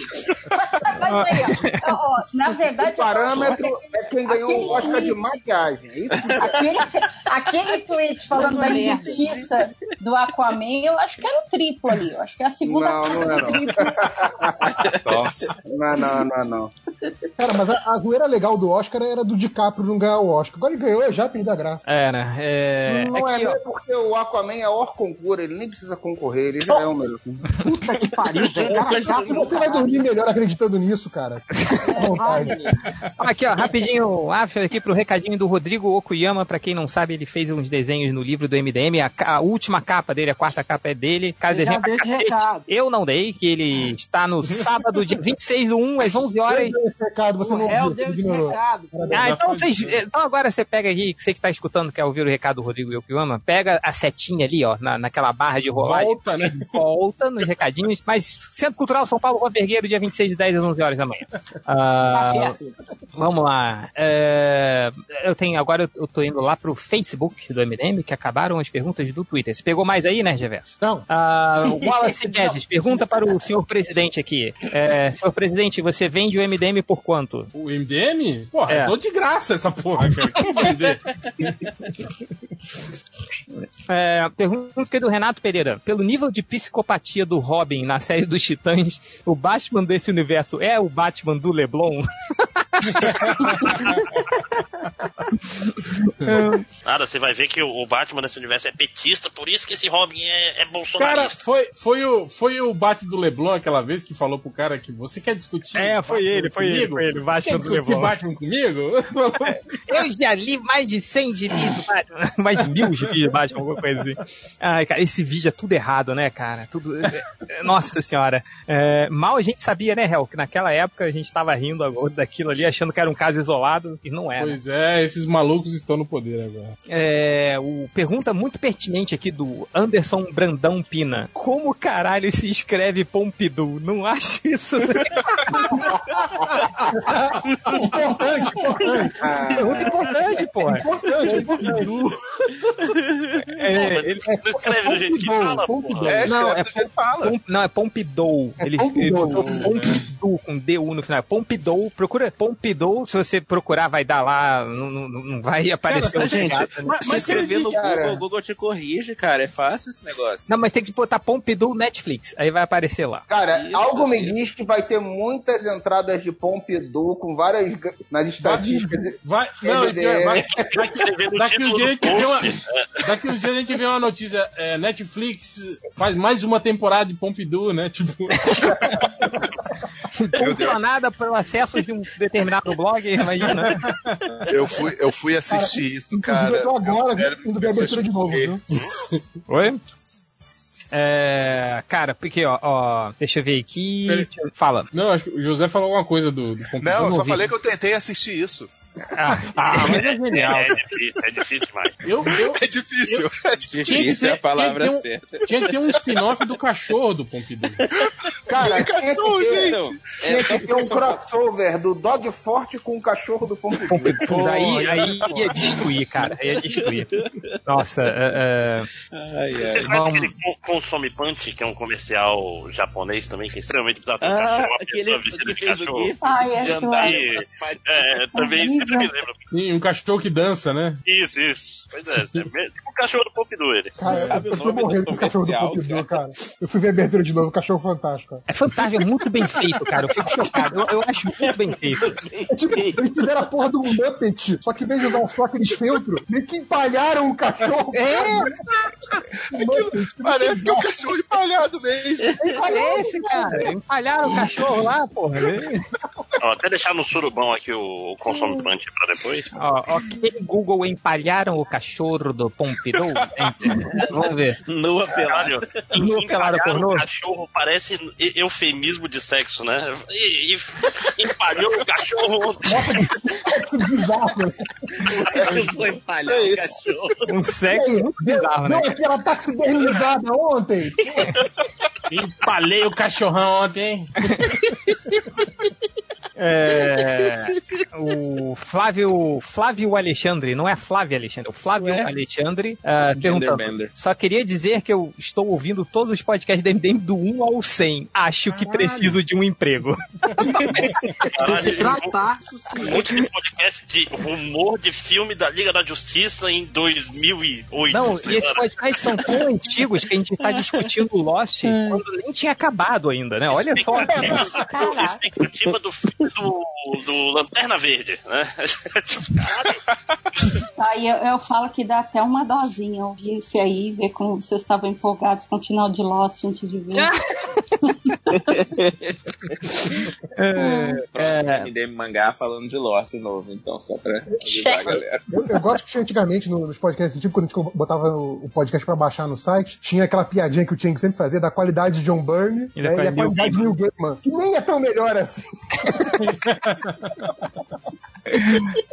É, deixa eu ver aqui. Ah, deixa eu ver. Porra, agora só tem pergunta merda. Porra, galera, ajuda aí, né? Vamos lá. Olha o Léo reclamando lá no surubão, que tentou entrar, mas tem 10 vagabundos nesse.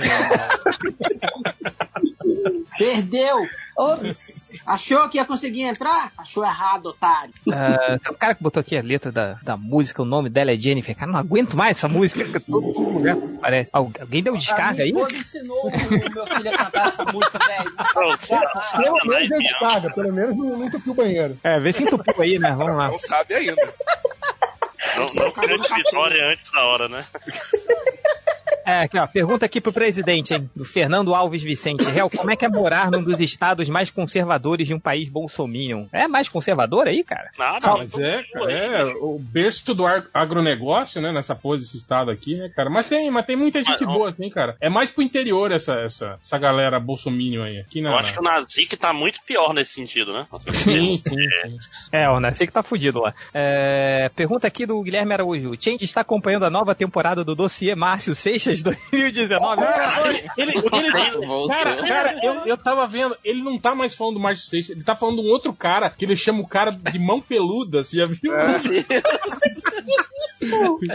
Dossiê, não sei o que lá, o, o mão peluda.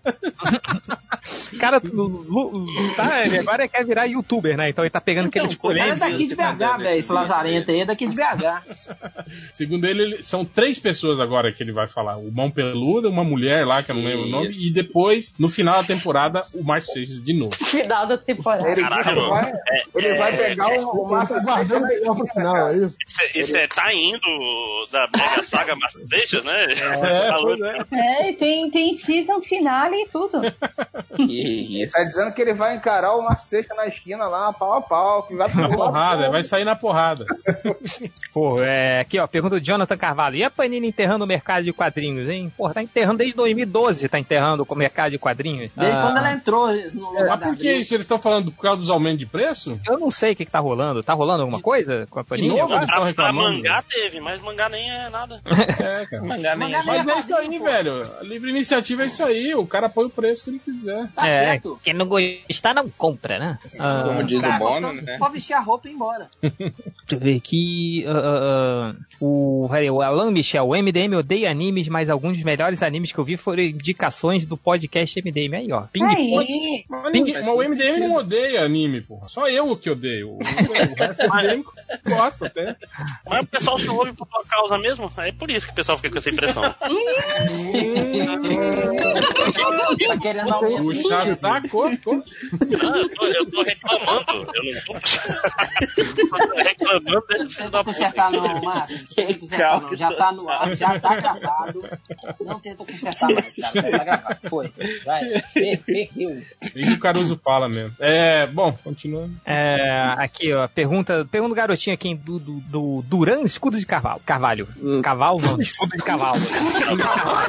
Imagina pegar um escudo de cavalo humano, é você fazer um já cavalo. tô imaginando neguinho dando porrada no cavalo. É o próximo, é o próximo personagem pro Felipe 5 horas desenhar. É, Cavalo reverso, É o cavalo, é o centauro reverso com escudo de cavalo, cara. Isso é muito cavalo, tipo, você levanta o cavalo como escudo. Ai, isso- Eu fiquei imaginando você furar o cavalo pra botar aquelas alças, né? De... o cavalo se- Segura, segura pela cela, né? cavalo se debatendo assim, né? Se atrapalhando todo assim. Imagina, cara. É, cara. Eu, eu vou ficar esperando a tatuagem. É a tatuagem. E, se, se o Felipe 5 horas desenhar, vai ter um cara que vai tatuar. É, Vai tatuar, com certeza. o Duran Escudo de Carvalho. Não de cavalo. Pergunta do garotinho. Todos os filmes que você vê na vida, em algum momento, se tornam um filme do Lanterna Verde. Em algum momento, ele vai se tornar um filme do Lanterna Verde. Tipo assim, você começou a assistir durante o filme e aparece Conduzindo, o Ryan vendo, falando. You não, know, right? vendo, não, tá vendo conduzindo Miss Daisy, aí no meio do filme vira o Lanterna Verde falando I know, right? E segue I até o know, final. Ou toda música que você for ouvir se tornará a música da Xuxa tocada ao contrário, aleatoriamente. Nossa, não, Lanterna Eita. Verde. Lanterna Verde, cara. Eu tenho medo desse negócio até hoje. Quem que era Eu- que. Aquele, pod- aquele primeiro podcast que a gente fez de, de, de susto, de medo, que os caras falando que ficavam puto, que entrava a música da Xuxa do nada. ninguém- Ah, sim, sim. Ao contrário. Fui, fui eu que editei esse, foi eu que editei esse. Aí tava o pessoal falando, de repente entrava. música contrário. Eu, eu acho que a, a Esse é um música trauma bem especial, hein? Do meu cachorro Xuxo, que ao contrário fica Meu Deus Oi. Exu, né? Essa, essa fica, fica boa pra caramba, cara. Cara, mas o louco é que não importa o que quer dizer, eu tenho medo de qualquer coisa que eu ouça ao contrário, assim, já dá um negócio, sabe? Aquela época que a gente mandava o vídeo voltar e ia, ouvia, sabe? Eu ficava horrorizado. Cara, mas qualquer, qualquer disco que você coloque na vitrola e coloque ao contrário, vai dar um puta medo, cara. Eu, Ai, eu me cago. É, eu me cago e me mijo junto. É, pergunta aqui pro, pro. Aí, José, tô- muita gente perguntando aqui quando sai o M Demônios, hein? Vamos agitar isso aí, hein, José? Porra. Bora, bora, bora trabalhar, fazer jus ao salário. Fazer jus ao salário. Passado escrito MDM, pronto. É... Deixa eu ver Vai aqui, sair, ó. vai sair. Ó, o Kelvin de Sá perguntou: depois da leitura de comentários da semana passada, tem como o MDM descer mais? Cara, a gente sempre desce mais. A cada episódio vai descendo. Eu não escutei a leitura do comentário. O que, que aconteceu? Tá É, não, falando. é, é, É foi dos lojinha né? rosteando, lojinha rosteando, Nazinha, o sangue entrou no meio. Nossa. Mas nem tem no começo.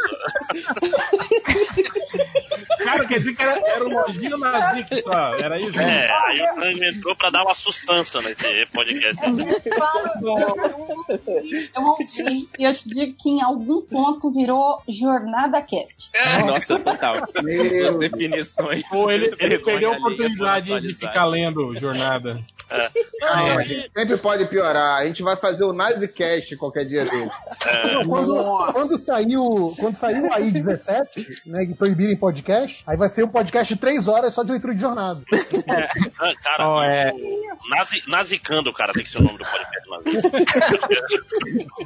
E eu- o último aqui, que é uma pergunta do. essa- eu, eu só é mais uma daquelas perguntas de duplo sentido que eu só percebi porque eu li três vezes antes, porque eu sabia, e aí eu descobri pra não ler ao vivo e cair na frente de vocês, mas eu vou ler aqui. Foi o Gilson Wisniewski perguntou: Tifu, Tifu, Tifu, Tifu, quantos Tifu deu? Eu ia falar três, mas eu entendi. Mas eu entendi o.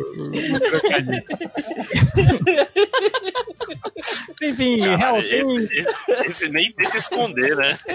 Não, cara, mas eu, eu, eu demorei pra entender. Eu, eu vi que a pergunta não fazia sentido. Eu falei, puta, deve ser uma. Por isso que ele tá calado.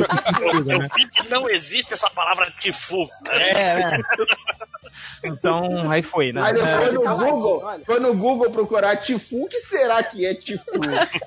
Google, me explica, por favor. Então corrige o cara. Achou Quanto vídeo, entendo o final da piada do Tifu. É.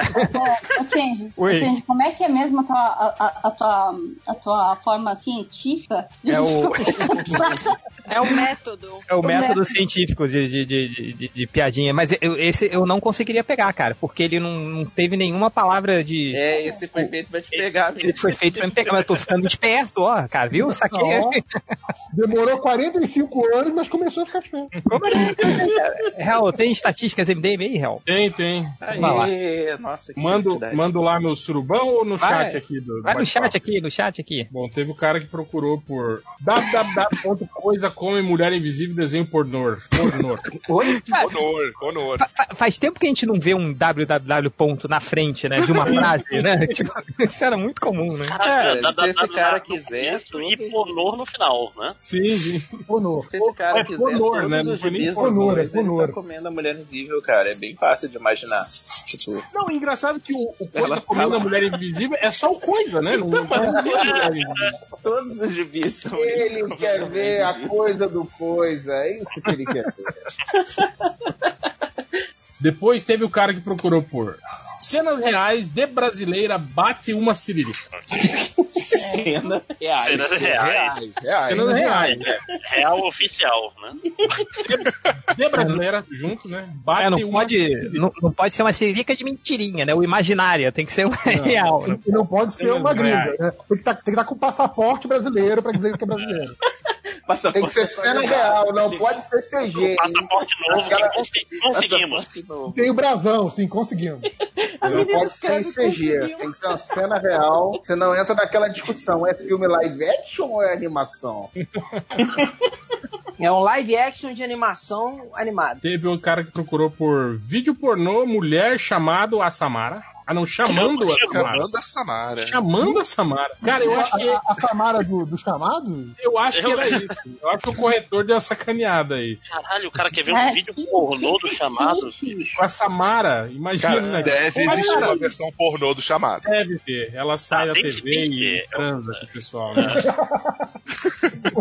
A pessoa transa com ela depois morre depois de sete dias. Eu acho que eu vi uma propaganda desse negócio. Sabe esses GIFs de propaganda? Aham. Olha, não, eu não É, acho que um que negócio eu desse, talvez né? tenha Eu me cago visto. É tipo, eu tava passando lá na casa da minha avó e ela tava passando na TV. Um amigo meu, passando. casa assim, é. da minha avó. Um amigo meu viu isso. É, né? E depois, logo depois, clicou na novela das seis, né? Que também, eu estava passando, vindo a novela das seis, não sei o quê. Caralho, é Saí do pornô da, da, da Samara pro, pra É novela igual, das seis. quando, igual quando você era criança, né? E tava assistindo o, o, o Band, o Cine Privé na Bandeirante, aí acordava alguém na sua casa e passava pela sala e você trocava rápido o canal. Tipo, aí caía, sei lá, naqueles canais evangélicos, né? alguém passa e fica. Vendendo joia, né? Nessa cara tá assistindo. Aqui querendo comprar os colares novos aqui. né? Vendendo, vendendo tapete, né? Os caras vendendo tapete, assim. Eu assisti cara é bom da minha sala. na- No botão. Ou então aqueles jogos idiotas, aqueles jogos idiotas que tá, a resposta tá na cara lá e ele fica esperando a ligação. O patrão pirou. Estou aguardando sua ligação. Bom, tem mais um aqui, o cara procurou por punheta desenho. Não, punheta No desenho. no desenho. No desenho. É importante, importante. Teve outro aqui que o cara procurou por as, as fotos de foda. As, fo- As fotos, as fotos, as fotos. as fotos de foda. Teve outro Asfalto cara é quase asfalto, né? Outro cara que procurou por Foda. Foda aqui em Manaus tem muito, inclusive. Resenha de remo. Será que tem algum canal que faz resenha de Caralho, de remo? Será que ele tá procurando uma resenha do remo? É do Remo, desarmado e perigoso. É, do Remo. Resenha desse filme. Ah, tá, não. Eu achei que fosse, sei lá, o cara olhando o esporte. Não, Não, uma é boa do flexão filme, de braço ali na, na hora de fazer, como você quer. Eu acho que tem um remo, né? Os melhores remos. Unboxing, cara. Cara pega a 40 caixa, anos depois, será que o filme é bom? Mas não tem um mangá sobre remo? É um carinha que vende remo e ele fica falando de remo no Cara, mangá. do que tem mangá, cara? Tem Sério de mesmo? tudo. Tem. Eu acho que tem um mangá de remo. O pessoal que Eu conhece aí, avisa a gente se lembrarem qual que é o mangá de remo. Remo esporte ou, de, ou do objeto? Eu acho que é o do esporte, mas ele Não, o É porque não do usa o é objeto, desarmado né? e perigoso. É, o cara tem a loja de remos, né? E, e- e o dia a dia das pessoas que frequentam a loja de remos. Olha. Teve outro ter um da, da livraria de mangá, pô. Tem da Flash livraria. correndo pelado. Flash. Flash. Ah, isso é. Flash. Flash correndo pelado. Deve incomodar correr pelado, hein? Cara, deve doer, hein, cara? Deve incomodar pra caralho correr pelado, hein? Fica batendo, né? É. frear, tá ligado? Imagina?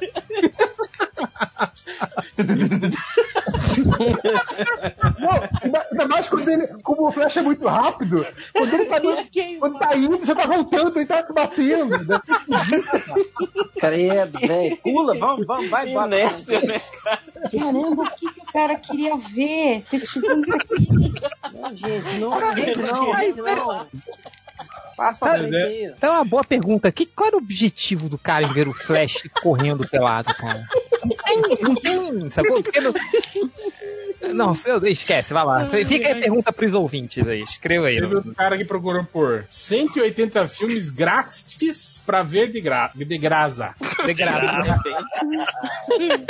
Grátis. É muito bom. Graças, graças pra ver de graças. De graça. Mas por que será 180? O que, que tem que ser 180? Eu sei, tipo, sei lá, licença maternidade. A gente vai fazer uma hashtag 180 filmes, né? É, pode ser. Teve cara que procurou por. Alando a Xana na bola. Bola? Tá certo. Talvez seja uma bola de pilates, né? Pode ser. né? Sei lá.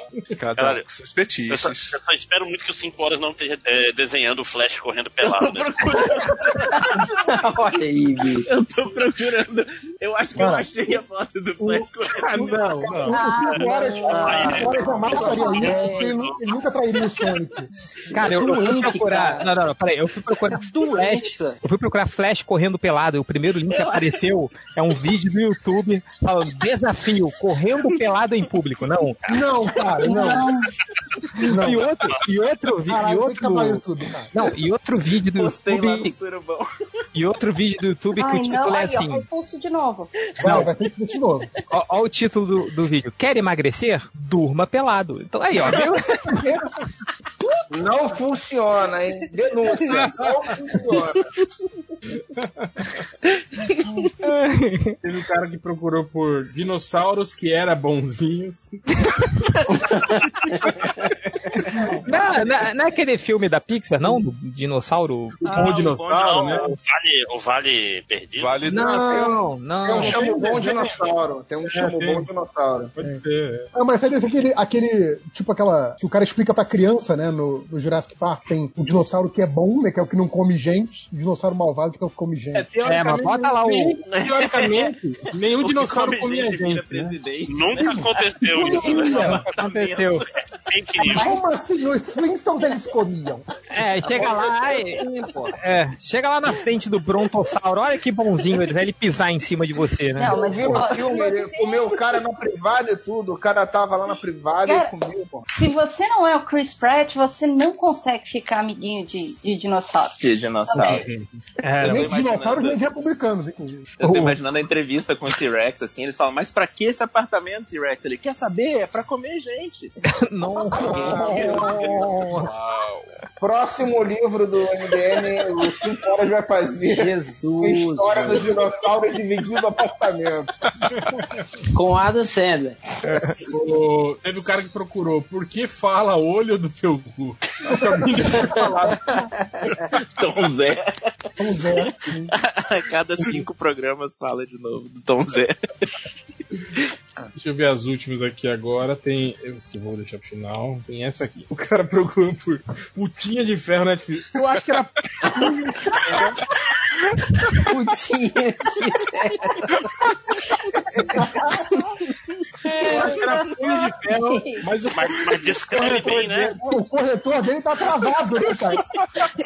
Corri- Corrige, corrige mesmo esse corretor, né? Mas eu acho que ele deve digitar mais putinha do que Exato, que punho, né? Então é por isso. Sim, porque o, Tá o travado lá. corretor do celular ele se adapta, né? O que você geralmente digita. Então, Eles dizem que principalmente na primeira temporada, acho que se encaixa.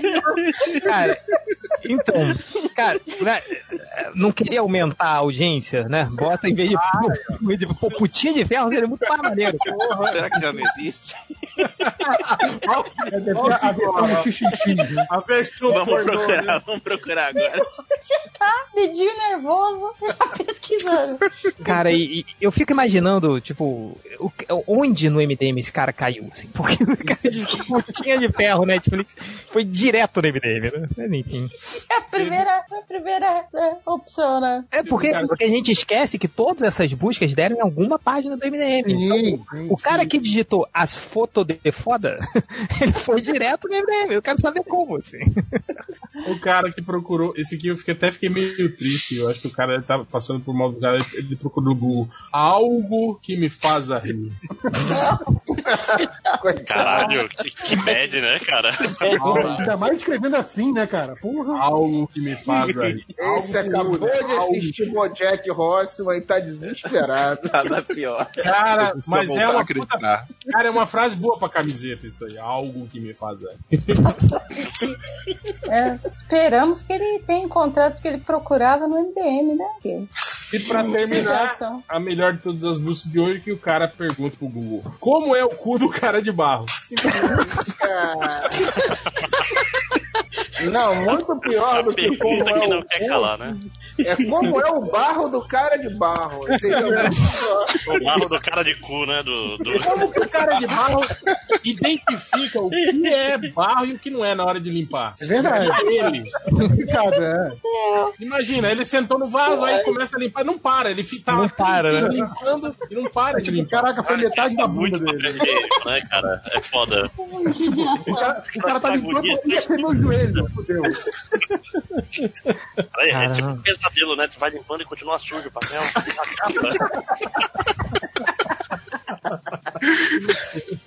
É. Mas é isso. Se ele usar o chuveirinho, ele vai embora no final das contas. É, cara, o, o- o- Enfim, a músicas para o final do podcast, que é o a abertura do, do Pompidou lá pro cara, que não sabe escrever. Cara, Coloca que nem fez lá com o Tarde da Noite, faz 20 minutos de abertura do Pompidou. Não, em homenagem ao garotinho aí do Teve, bota a música da Xuxa ao contrário. Cara, Bota eu- Aí eu não vou nem ouvir. Não, não, não, peraí, peraí. Foi a música do Pompidou ao contrário. Ao contrário. Música do Pompidou ao contrário. Então coloca aí, né? Pra- imagina, cara, e dá mó, sei lá. É, Eu só digo uma coisa. do demônio e tal. existe uma música chamada Iron Beat do Nocturnal Breed. Eu também acho que tem tudo a ver. Putinha de ferro, Iron. Iron Beat. Ai, Nossa! Nossa, foi buscar lá longe. Eu foi não achei, eu não achei em português. Tá bom. Então, não, vamos deixar o Pompidou ao contrário aí, então, né? Assim, coloca aí pra ver se a gente consegue identificar algum. Imagina, no meio do Pompidou tem um Satan, Satan, alguma coisa assim, né? Enfim, descubram aí se tem alguma coisa satânica na música do, da, abertura, da abertura do Pompidou ao contrário. E ficamos aqui, então agora nós temos quase uma hora e pouca de gravação. Nasci que vai ficar Outro pra caralho. Foda-se, sei. E, e como a gente tem um limite de 65 megabytes por arquivo, vai ficar com qualidade em 12 kbps. Vai ficar com qualidade Liefeld. Você vai. Vai ver todo mundo assim, falando igual. Todo mundo. Que maravilha. Todo mundo falando do helicóptero da polícia. Então, se você ainda consegue identificar alguma coisa falada nesse podcast agora, um beijo pra você e até o próximo podcast. Tchau. What